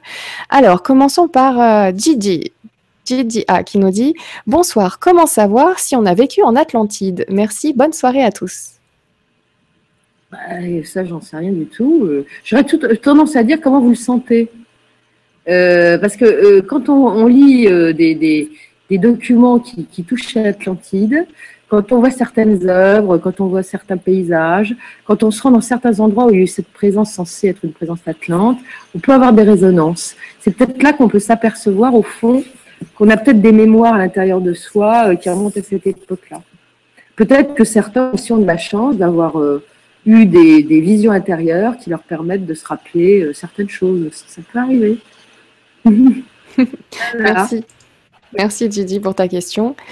Alors, euh, Marie, qui, nous dit donc les ruines de Bimini sont-elles les vestiges de la civilisation atlante? Bah, D'après Edgar ça serait effectivement le cas. Euh, maintenant, il faudra en savoir plus. Euh, il y a toujours des gens qui cherchent à l'heure actuelle, qui essayent de trouver. Mais comme dit Cayce, il faudra qu'il y ait des grands chambardements géologiques pour que ça ressorte. Heureusement, on n'est pas encore là pour l'instant. Malheureusement aussi, euh, parce qu'on n'a pas la solution pour l'instant. Mais d'après Casey, effectivement, c'est l'endroit. D'accord. Merci beaucoup, merci Marie. Victor qui nous dit bonsoir à vous deux. Edgar Casey était-il un Atlante? Victor. Pourquoi pas? J'ai pas d'informations là-dessus, mais pourquoi pas? Il en a, beaucoup parlé. Euh, remis euh, dans l'incarnation au XXe siècle, soit pour purger leur, purger leur karma, soit pour apprendre aux autres. Euh, bon, pourquoi pas. Mais j'ai pas d'idée là-dessus, notamment. non, j'ai pas d'idée là-dessus. Ça n'a pas été confirmé de son côté. Donc, ensuite, Anton qui nous dit Bonsoir, les Atlantes utilisaient-ils un langage pour communiquer entre eux ou utilisaient-ils la télépathie? Peut-être existe-t-il des vestiges archéologiques de cette langue Merci, Anton. Bah, D'après ce que dit ici, apparemment, ils avaient une communication normale. Mais au tout début, quand ils étaient, à mon avis, encore très, très évanescents pour certains d'entre eux, euh, il se peut qu'ils aient, eu les capacités de télépathie, mais ça c'est mon point de vue, euh, qu'ont les, gens qui viennent d'autres dimensions très évoluées. Hein, ça c'est fort possible. enfin, il n'y a, pas, y a, eu rien de dit vraiment là-dessus, mais je pense qu'ils avaient des conversations tout ce qui est plus normal. Sur la, voilà. Merci Freddy qui nous dit À entendre Elisabeth parler des êtres à l'origine de l'Atlantide, je ne peux m'empêcher de faire la comparaison avec la traduction faite des tablettes sumériennes, Nibiru, les Anunnaki, et de la genèse de l'histoire de l'homme qu'elle raconte. Est-ce que ça te parle tout ça toi aussi? Oh, ça me parle pas plus que ça, mais je pense que tout est lié. C'est-à-dire que chacun raconte sa version, euh, avec des légendes plus ou moins variées, mais au fond, tout le monde raconte la même chose. Alors euh, bon, oui, oui, euh, probable. Euh, ça m'étonne pas qu'il y ait des résonances parce que parce que l'histoire est, racontée selon la tradition à peu près de la même façon. Donc c'est possible qu'il y ait des qu'on puisse faire une comparaison entre les deux. Très bien, merci beaucoup. Merci, euh, merci Freddy. Marie qui nous dit Bonsoir Nora, Elisabeth et à tous. La civilisation de l'Atlantide aurait-elle essayé de nous laisser un message au travers des constructions mégalithiques prédiluviennes? Ah bah, Je crois que j'ai répondu. Euh, bien sûr que oui. Euh, et on a intérêt à les regarder de très près et puis à, faire en sorte que, à, croiser les doigts pour qu'on nous trouve et qu'on nous divulgue un petit peu ce qui a été trouvé, parce que je suis persuadée qu'il y a des choses qui ont été trouvées. Merci, merci Marie. Euh, et bon, Hélène qui nous, qui nous dit, donc ça a été aussi. Bah, si on a une double vue et des capacités pour, euh, sans aucun doute. Mais bon, c'est pas donné à tout le monde non plus. Hein. Donc difficile de savoir si nous le sommes nous-mêmes, des, réincarnations. Je vais vous dire hein, ce que je pense. Euh, je peux me tromper, mais je trouve qu'il y a une, un grand élan de spiritualité à l'heure actuelle et que les gens, même s'ils n'ont pas lu les mêmes choses, racontent ont, des lignes directrices. Euh, et, ça, quelle que soit leur lecture, leur fréquentation, tout ce que vous voulez, ils fonctionnent de la même façon. C'est peut-être ça l'histoire. Hein. ça vient peut-être, on est peut-être, ceux qui sont comme ça sont peut-être des descendants des, gentils Atlantes qui étaient soumis à la loi du 1, confrontés aux Atlantes matérialistes, extrémistes et agressifs, euh, qui faisaient partie des fils de Bélial. Peut-être qu'on se retrouve dans le même contexte d'entité réincarnée, qui viennent de la nuit des temps et qui s'affrontaient déjà. C'est possible. Mais je pense que quand on a autant de, comment vous dire, d'atomes crochus euh, et, de, de, visions euh, à l'identique euh, d'une humanité qu'on voudrait avoir, c'est pas un hasard. Parce qu'on n'a pas forcément la même culture spirituelle, ni la même culture tout court. Et pourtant, on fonctionne de la même façon. Donc il y a un truc. Il doit y avoir un truc. Merci beaucoup Hélène. Rino Red qui nous dit bonsoir. Que pouvez-vous nous dire concernant la chambre secrète du Sphinx? Donc peut-être nous dire de plus. Euh, cette salle des archives, pensez-vous qu'elle a déjà été trouvée et voire même pillée? Je vais vous un sur le Sphinx. J'avais pas fait tout à l'heure. Je pense pas qu'elle ait été pillée. Qu'elle ait peut-être été trouvée, c'est fort possible. Euh, mais je pense qu'elle a un accès tout à fait particulier et qu'elle est bien gardée. Euh, euh, c'est quelque chose de très. On aurait dû la trouver depuis longtemps. Avec tous les moyens qu'on a à l'heure actuelle, soit on l'a déjà trouvé ou on a déjà trouvé ce qui pouvait être l'entrée, mais je ne suis pas, pas du tout persuadée qu'on soit déjà rentré dedans parce qu'il y a un truc. Et peut-être que le truc, c'est ce que je raconterai la prochaine fois. Mhm. Merci. Merci Rinorette pour cette question. Alors, Pascal. Attendez, je termine. Oui. S'il y a quelque chose qui a été trouvé, à mon avis, c'est ultra secret aussi. Parce que ce qu'il y a à l'intérieur, à mon avis, euh, il y a de secrets que c'est peut-être pas à la portée de tout le monde aussi. Hein. voilà. Ça, ça peut être une, hypothèse aussi. Mais ça n'engage pas comme d'habitude. Hein. Alors, Pascal qui nous dit bonsoir Nora et Elisabeth et merci pour ce beau partage. Que pensez-vous de la possible réincarnation d'Edgar Casey en la personne de David Wilcock qui révèle à son tour des secrets bien gardés concernant la réalité extraterrestre et des infos d'exopolitique? Pascal. Je n'ai aucune idée sur le sujet, je ne me risquerai pas là-dessus, je ne sais pas. Euh, j'en ai pas la moindre idée. Parce que j'en suis, je sais rien. Voilà. voilà. Donc, quand on ne sait pas, on dit qu'on ne sait pas et puis c'est tout. Pascal, on recherche ça, on verra. On trouvera forcément la réponse. Alors, euh, Cécile qui nous dit du même, euh, du même avis que Nora, alors je ne sais plus sur quoi c'était. J'ai l'impression, ah oui, j'ai l'impression en, en, entendant leur description qu'il s'agit de nous, de notre humanité actuelle. C'est vrai que c'était euh, leur, guerre, leur mésentente, leur façon de penser. C'est deux. Ce que tout à l'heure, hein, ce qu'on vit à notre époque, ça ressemble fort à ce que je vous ai décrit tout à l'heure, de ce qui a été décrit par, Edgar Cayce au, fil de ses lectures. Hein. Ça ressemble fort à la même chose. Hein. Alors j'espère que les conséquences ne seront pas les mêmes, parce que, enfin, d'après les prophéties d'Edgar Cayce sur lesquelles je ne me lancerai pas ce soir, ça va pas être terrible quand même, hein, ce qui nous attend si ça continue comme ça. C'est vrai, merci. Merci Cécile pour ta question. Alors, Xamanea, qui nous dit Bonsoir Nora et Elisabeth, trop heureuse de pouvoir enfin participer. J'ai enfin compris que ça ne sert à rien d'essayer de poser des questions avec une tablette. Avis aux internautes nuls comme moi, utilisez votre ordi, ça ira mieux. Bonne vibra à tous. Xamanea, donc oui, merci. C'est vrai que moi aussi j'essayais avec l'iPad, ça marchait pas du tout, mais c'est avec le PC qu'on peut poser des questions. Moi qui, qui, euh, qui, ne connais rien en technologie, qui suis d'une nullité totale, déjà un ordinateur parfois ça me pose des problèmes, alors je ne risquerai absolument pas sur le reste. Restons pour le basique et le plus sûr. Si moi je comprends, c'est que c'est qu'on peut y aller même quand on n'est pas doué. Voilà, et c'est ce qu'il y a de plus simple, ça c'est sûr. Hein. Voilà. c'est vrai. Alors, Cathy qui te dit euh, quel livre conseillez-vous, Elisabeth, sur Edgar Cayce? Oh, écoutez, il y en a, il y en a de multiples. Hein. Il y a les bouquins de, de Dorothée euh, qui sont très bons. Mais euh, il y a sa biographie également qui a été écrite. C'est un livre blanc où on voit le visage d'Edgar Cayce. Alors, je ne sais plus qui l'a écrite. Alors ça, c'est un bouquin merveilleux parce qu'il parle du bonhomme, mais il parle également de, son travail. Et je trouve que ce bouquin est riche. C'est un gros bouquin qu'on doit pouvoir trouver euh, d'occasion sur les sites qui, vendent des, bouquins d'occasion sur Internet. Et il faudrait que je retrouve le truc. Je, je, je, passerai l'information.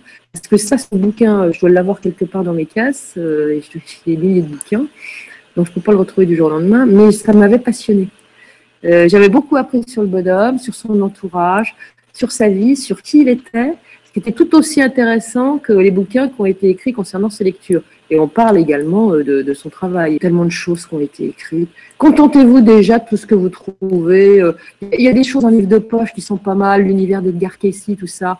Euh, ça coûte ça coûte pas une fortune. Il y, a énormément d'informations, c'est très intéressant. Commencez par là. Puis si ça vous plaît, vous sauterez immédiatement sur autre chose. C'est toujours comme ça que ça se fait. Voilà. Merci beaucoup. Merci. Il y a Patrick qui a un petit commentaire bien sympa. Donc, il nous dit bonsoir à tous et merci. Nous avons des hypothèses de tout et des preuves de rien. Cela a le mérite de nous faire rêver. Belle soirée, Patrick. C'est exactement ça. C'est clair que l'Atlantide, déjà, il faudrait pouvoir euh, le, valider. Rien. On n'a que des hypothèses. Et d'ailleurs, tous les sujets que je traite ne sont que des hypothèses. Il ne faut jamais prendre ça au premier degré. Exactement. on a des débuts de preuves parfois quand même. On a des choses troublantes. Mais la preuve absolue sur tous ces sujets-là, on ne l'a jamais oui, c'est marrant. Ce qui pousse encore plus à, rechercher. Peut-être que ça nous permet aussi de fouiller encore plus et de faire des liens entre les dossiers, comme euh, les liens entre les révélations d'Edgar Cayce ainsi que les deux autres personnes dont tu nous avais parlé du IVe siècle aussi, qui parlaient de cette Atlantide. Donc, euh, il, y a, il y a pas mal de liens qu'on peut faire. Maintenant, la, preuve euh, concrète, noir sur blanc, voilà, c'est c'est encore pas pour aujourd'hui, je pense, mais effectivement, on passe de belles soirées à déjà mettre en lumière toutes ces hypothèses. On se le permet, on y va à fond et on passe effectivement de très bons moments. Hmm. Merci Patrick. Alors, euh, on continue avec euh, Benjamin qui nous dit Bonsoir, merci pour toutes ces infos. Et les Lémuriens du continent euh, Mu, qu'en pensez-vous? Bah, Ils ont coulé bien plus tôt. Ils ont été se réfugier en Amérique, enfin sur, sur, à peu près toute la côte est des États-Unis du nord au sud, en Asie également. Euh, je pense que certaines cultures pacifiques ont gardé euh, l'esprit de la lémurie. Euh, il y, a énormément de cultures qui, se trouvent autour du Pacifique qui sont, qui sont assez étonnantes, mais il y a encore moins de traces parce que c'est encore plus ancien. Et apparemment, je crois que ce qui s'est passé en Lémurie est encore beaucoup plus violent euh, qu'en Atlantide. Donc là, il y a vraiment moins que rien. Là, on, est carrément dans la légende et rien d'autre. Mais il faut écouter les légendes. Les légendes pacifiques racontent des choses. Voilà. Voilà ce que j'en pense. Merci, merci Benjamin. Alors Bruno OVNI et les robots, qui nous dit pourquoi le gouvernement mondial secret nous cache la vérité quant à l'existence de l'Atlantide et de Mu, qui sont pourtant des réalités disparues au cours du grand déluge? Bruno OVNI. Oh, bah écoutez, on n'en sait rien si le gouvernement mondial nous, nous cache quelque chose déjà. Et si tant est qu'il nous cache quelque chose, euh, bah, s'il si, a été découvert des choses euh, extrêmement particulières concernant cette époque-là et qu'on valide ces théories-là, euh, bah, ça, ça, peut remettre en cause beaucoup de choses, comme le phénomène OVNI. Donc, euh, je ne connais pas un seul gouvernement, surtout quand il y a des oppositions par rapport à l'archéologie classique et aux disciplines du même goût. Euh, je ne connais pas un gouvernement qui aura envie de se mouiller sur un truc comme ça. Donc, euh, vérité cachée ou pas, de toute façon, même si s'il si, y avait quelque chose de dit ou à dire, ça ne serait pas dit pour des raisons de, de bienséance, voilà, et de politiquement correct, ça c'est sûr. D'accord, alors on poursuit avec Anton qui nous dit Bonsoir à tous. Notre ami Edgar évoque-t-il les maîtres cristaux censés se réveiller à la fin des temps, faisant notamment ressurgir les mémoires ancestrales de l'humanité? Merci. Je n'en ai pas la moindre idée. Ça, je ne sais pas. Euh, vous savez, ce que, j'ai lu, moi, c'est le basique d'Edgar Cayce. J'ai lu euh, cinq ou six bouquins sur le sujet. Euh, je ne sais pas si Dorothée Cochelin-Bignon fait encore des, des conférences de temps en temps. Elle en faisait il n'y a pas longtemps, elle était intéressante. Et quand on lui posait des questions, alors elle connaît Edgar Cayce, elle nous le récite même en dormant. Donc euh, elle sait peut-être que. Moi, ça ne me dit rien par rapport à ce que j'ai lu en tout cas. Hein. Mhm. Bah, Antoine qui poursuivait aussi avec euh, ce complément, mais en début d'émission, donc il disait Bonsoir, quelle est la version d'Edgar concernant la chute finale de la civilisation atlante? Certaines versions parlent de surcharge énergétique, tandis que d'autres évoquent une punition cosmique pour transgression. Merci. Un peu les deux Ils ont joué avec l'énergie des cristals, ils ont mis le paquet au niveau de, de, l'énergie développée par la chose et ça a tout fait péter. C'est toujours la même chose. Euh, ils se sont fait péter la figure les trois fois de la même façon avec le même truc. C'est tout. C'est l'énergie du cristal mal utilisée qui les a mis dans cette situation-là. Il n'y a rien de tout. Tout bêtement, quoi. voilà. Ils ont tout fait péter, donc euh, il n'y a pas vraiment de raison à la bêtise humaine ou atlante. Alors, euh, je vais poursuivre avec Spiritual Awakening qui nous dit Bonsoir à tous, merci pour cette vibra passionnante. J'aimerais savoir comment peut-on aujourd'hui reconnaître une personne ayant vécu durant l'Atlantide. Merci beaucoup. Donc, c'est vrai que c'était une question qu'on avait déjà abordée. J'ai déjà répondu, donc on va, on va passer à une autre question. Voilà. Donc, euh, si tu te sens attiré par ce sujet-là, peut-être que tu y trouves un intérêt qui est un peu plus qu'un intérêt euh, mental, on va dire. Peut-être une accroche, une, résonance, quelque chose. Pourquoi pas. Alors, Thérèse, qui nous dit Bonsoir Nora et Elisabeth et à tous. Quelle vibra conférence certainement très intéressante sujet est captivant. Où était située l'Atlantide? Je pense que je suis dans les questions du début de l'émission. Donc, d'après Edgar Casey, merci beaucoup pour votre réponse, Thérèse. Donc, tu avais situé ça entre les côtes d'Espagne et euh, d'Amérique du Sud, dans cette région. Euh, entre les côtes euh, d'Espagne, Portugal et la côte est des États-Unis. Mm, la seconde de Madère, etc. Donc, c'est peut-être des vestiges de ces îles, ces cinq îles de la deuxième époque de l'Atlantide. Quant à Poséidia, euh, qui serait la dernière île rescapée euh, des désastres atlantes et qui a fini par disparaître à cause de leurs bêtises, eh bien, elle se trouverait euh, au large de la Floride, près du banc de, de. Voilà. D'après Edgar évidemment.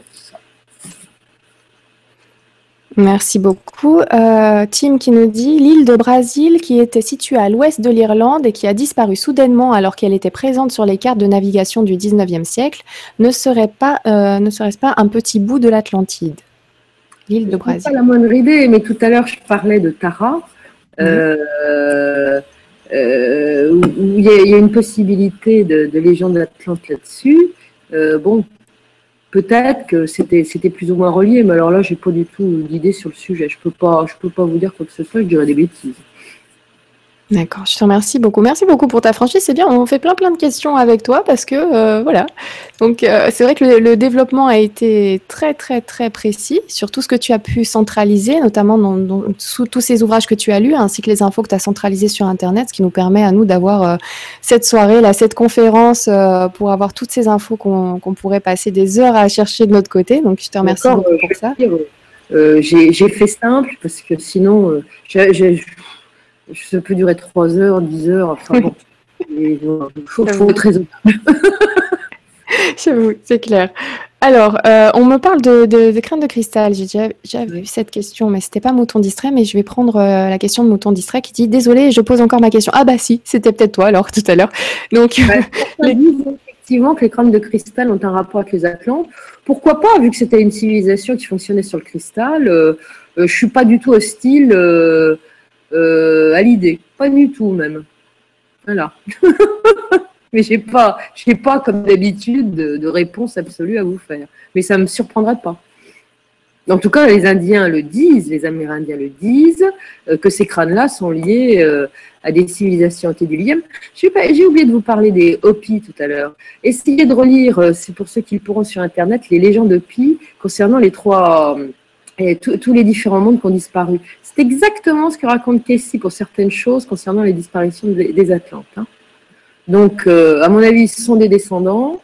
Et euh, euh, je crois que certains Indiens Hopi se sont intéressés, enfin actuels hein, évidemment, se sont intéressés au crâne de cristal, comme tous les Amérindiens. Pour eux, c'est important. Donc je pense que ça, ça pourra avoir un trait avec de grands ancêtres qui pourraient être les Atlantes, effectivement. Mais bon, pas de preuves, comme d'habitude. Mm-hmm. Alors, Ula qui nous dit Est-ce que les croyances de la mythologie nordique scandinave et germanique seraient des restes des mémoires atlantes? Alors, certains l'ont dit, je ne suis pas sûre que ça a été si haut, mais pourquoi pas De toute façon, vous savez, il y a des légendes euh, et des mythologies extrêmement anciennes qui se ressemblent euh, et qui peuvent se relier, c'est ce que je disais tout à l'heure. Il faut savoir également euh, qu'il y a énormément d'îles et de terres qui ont disparu à une certaine époque euh, dans ces régions scandinaves. On a retrouvé récemment euh, un continent euh, englouti qui s'appelle le Doggerland, que je vous conseille d'aller fouiner sur Internet pour savoir ce que c'est, et vous verrez. Donc, des trucs engloutis, des civilisations qui seraient déplacées pour se sauver d'un désastre, pour retrouver d'autres terres, sachant que bah, finalement, euh, les, êtres qui vivent euh, euh, tout en haut là, de l'Europe bah, peuvent très bien avoir atterri là. c'est peut-être la, race arienne blanche de, l'Atlantide qui a atterri là. Hein. on n'en sait rien du tout. On ne sait pas. Mais c'est possible, pourquoi pas? Parce qu'il y a des, légendes qui sont effectivement troublantes hein, là-dessus. Toutes les légendes sont troublantes d'ailleurs. Les légendes nordiques, c'est très particulier. J'aime bien. Alors, euh, Margot qui nous dit par rapport au, sphinx, si on pense que le sphinx est resté un certain temps sous les océans, vu l'état actuel de la roche du monument, trace d'érosion, et qu'on date le déluge à moins 12 000 ans avant Jésus-Christ, on peut en conclure que le monument est bien plus ancien. Oui, c'est possible. C'est très possible. Alors, euh, Elisabeth qui nous dit euh, Bonsoir et merci pour ces révélations. Vous avez parlé du Maroc. Je vis à Tanger, site mythique. Pouvez-vous en dire plus? Donc, dans ce coin du Maroc, tu en parlais parce que tu disais qu'il y avait peut-être certaines euh, informations cachées là-bas.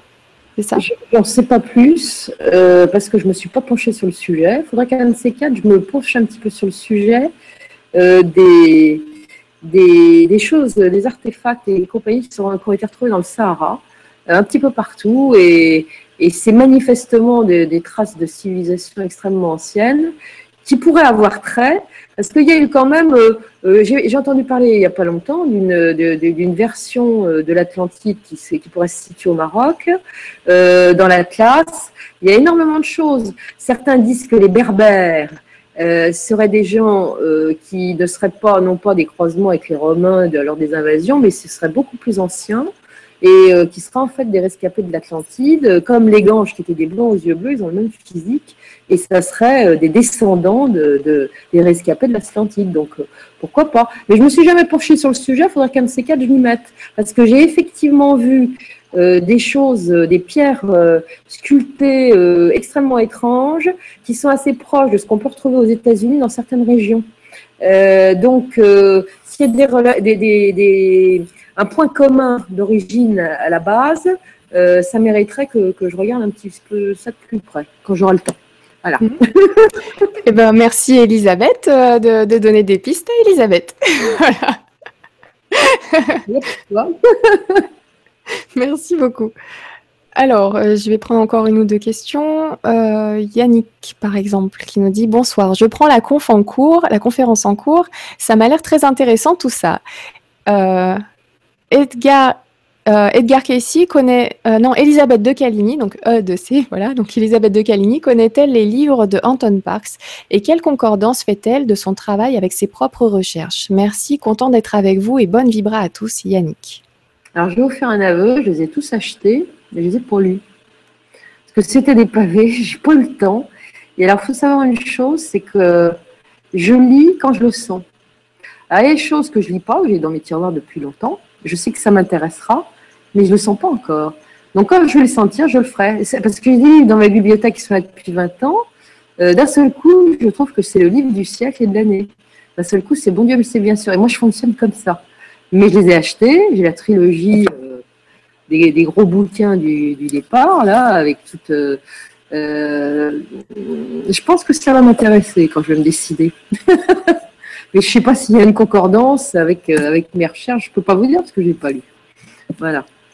Eh ben, écoute, tu fais bien parce qu'il y aura. Enfin bon, apparemment, il faut les prendre dans l'ordre. Donc, il y a le dernier livre, le livre de Nurea qui est sorti, qu'il faudrait lire en premier. Donc, ça tombe bien que tu n'aies pas lu la trilogie, les, les trois autres, parce qu'il fallait commencer par celui-là. Comme quoi, tu as bien ah fait bah. d'attendre. C'est peut-être ça que j'attendais en fait. c'est ça. Et euh, il y aura même une réédition d'ailleurs des, premiers, mais bon, tu les as déjà, mais il y a une réédition qui sera faite euh, voilà, en, l'adaptant à ce nouveau livre, le livre de Nurea, le dernier, qui donne euh, des détails très très importants voilà. Donc, je vous conseille à tous de lire euh, quand vous le souhaitez, quand vous le sentez. Anton Park, c'est passionnant. Et moi aussi, j'ai un de ces bouquins euh, comme ça que je laisse en attente. Et ça m'arrive aussi d'en avoir quelques-uns comme ça en attente. J'attends le moment. Je, fais exactement pareil que toi. Ça m'a étonné. Euh, voilà, je les ai. C'est bien, mais. Pas le sent. Voilà. Pas tant le bon moment. Ah bah tiens, un petit message de Lisiane Cœurdange qui dit Bonsoir Nora et Elisabeth, encore un sujet passionnant abordé ce soir. Ceci aidera beaucoup d'âmes qui, qui sont passées par l'Atlantide et la Lémurie à comprendre certaines situations vécues dans l'incarnation présente. Belle soirée à tous, bisous du cœur. Lisiane. Donc voilà, pour ceux qui, euh, qui sont un petit peu connectés. Profitez-en pour, pour vider votre karma si vous en avez un. Vous devez le sentir. On en a toujours un petit, un petit bout qui traîne. Parce qu'apparemment, je crois que c'est le moment, d'après ce que j'ai compris, voyez-vous. Notre incarnation, si nous sommes des Atlantes, est faite pour ça, donc profitez-en. Ça nous évitera de repasser à la machine à laver. Parce que pour l'instant, c'est quand même pas brillant le futur qui s'annonce. Si on pouvait éviter de repartir pour un tour, ça serait encore mieux. Voilà. c'est ça.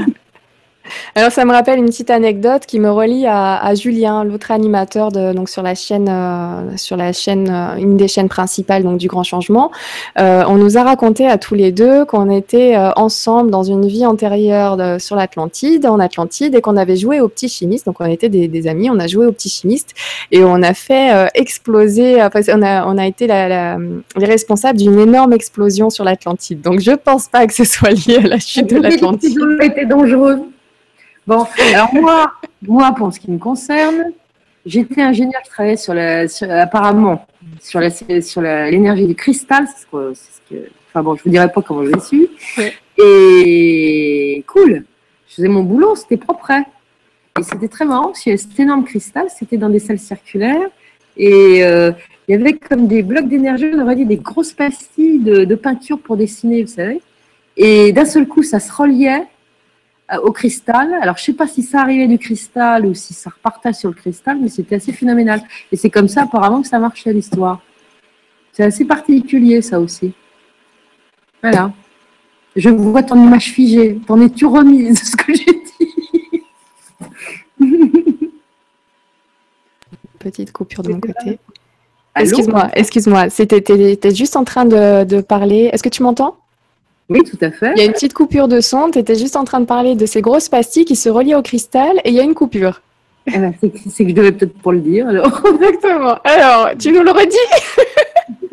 On va vérifier à la deuxième fois s'il faut une coupure ou pas. Non, mais c'était c'était une technologie euh, comme ça qui était qui était une technologie propre, euh, qui n'était pas dédiée à la guerre ni à quoi que ce soit. C'était ça faisait fonctionner euh, effectivement tout un réseau énergétique qui permettait à l'Atlantique de fonctionner, c'est tout. Voilà. Donc des fois, on va croiser des personnes qui sont un petit peu connectées, qui vont nous, nous apprendre des choses sur nous avant. Moi, c'est vrai, quand on m'a sorti cette histoire-là, moi, c'est un petit peu rigolo. On ne sait même pas si l'Atlantide a réellement existé, même s'il y a des, des fortes euh, présomptions de, de cette existence. Mais euh, voilà, ça reste des, vies antérieures, donc c'est du passé. Donc avançons, restons, restons dans le présent aujourd'hui. Mais en tout cas, c'est super intéressant de savoir tout ça. C'est quand même assez rigolo comme information. Et, euh, c'est toujours sympa à partager, surtout euh, avec vous, parce que c'est vrai qu'avec des amis, je vais avoir du mal à dire, moi, on m'a dit que dans une vie antérieure, je vais déjà commencer par la possibilité de, des vies antérieures avant d'arriver là. j'en ai pas le moindre souvenir. Mais... Euh, je suis tellement intéressée effectivement par cette technologie euh, de d'énergie libre et tout ça que bah pourquoi pas hein, mais bon je peux pas je peux pas vous dire si c'est du lard ou du cochon comme on dit dans ma Normandie euh, pas la moindre idée. Mais c'est assez mm. amusant voilà. C'est sûr. Merci beaucoup. Euh, allez, une petite dernière question de l'ours qui nous dit Bonsoir Nora, bonsoir Elisabeth, bonsoir à tous. Elisabeth, le Christ aurait implanté la loi du karma pendant la période de l'Atlantide pour équilibrer l'évolution et lutter contre le mal. Peux-tu nous en dire plus? Enfin, voilà, Merci.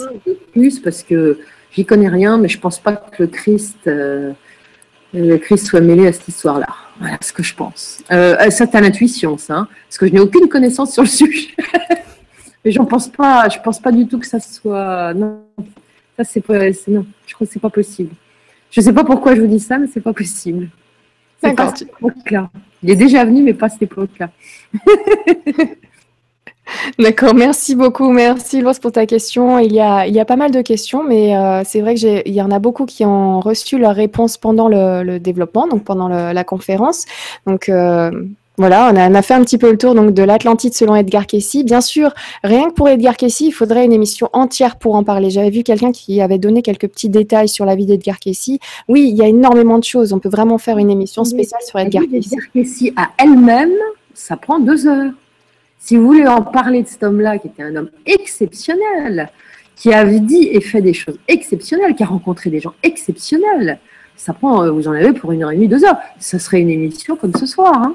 Je veux bien vous la faire d'ailleurs, un de ces quatre, si ça vous amuse. Mais ici, c'est quelqu'un de formidable, qui mérite euh, d'être euh, d'être connu et, qu'on dispense une forme de connaissance sur le personnage qu'il était. C'est un personnage important, Edgar Cayce.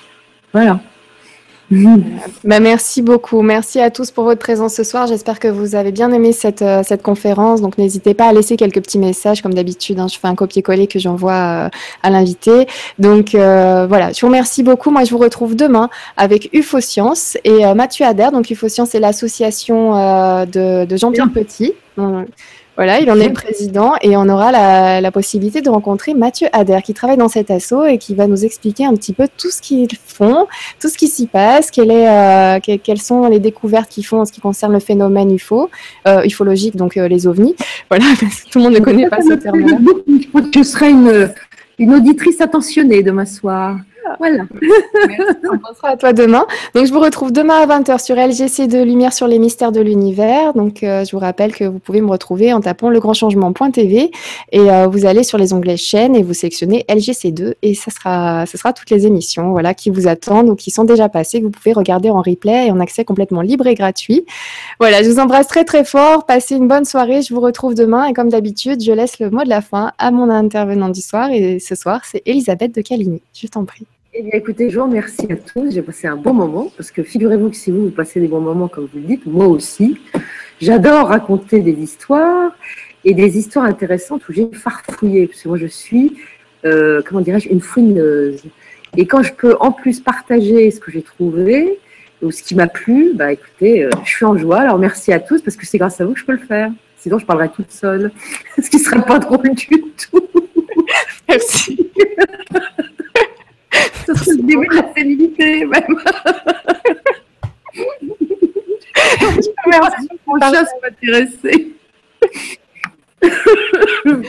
à très bientôt, euh, Elisabeth. Merci beaucoup. À bientôt. Au revoir.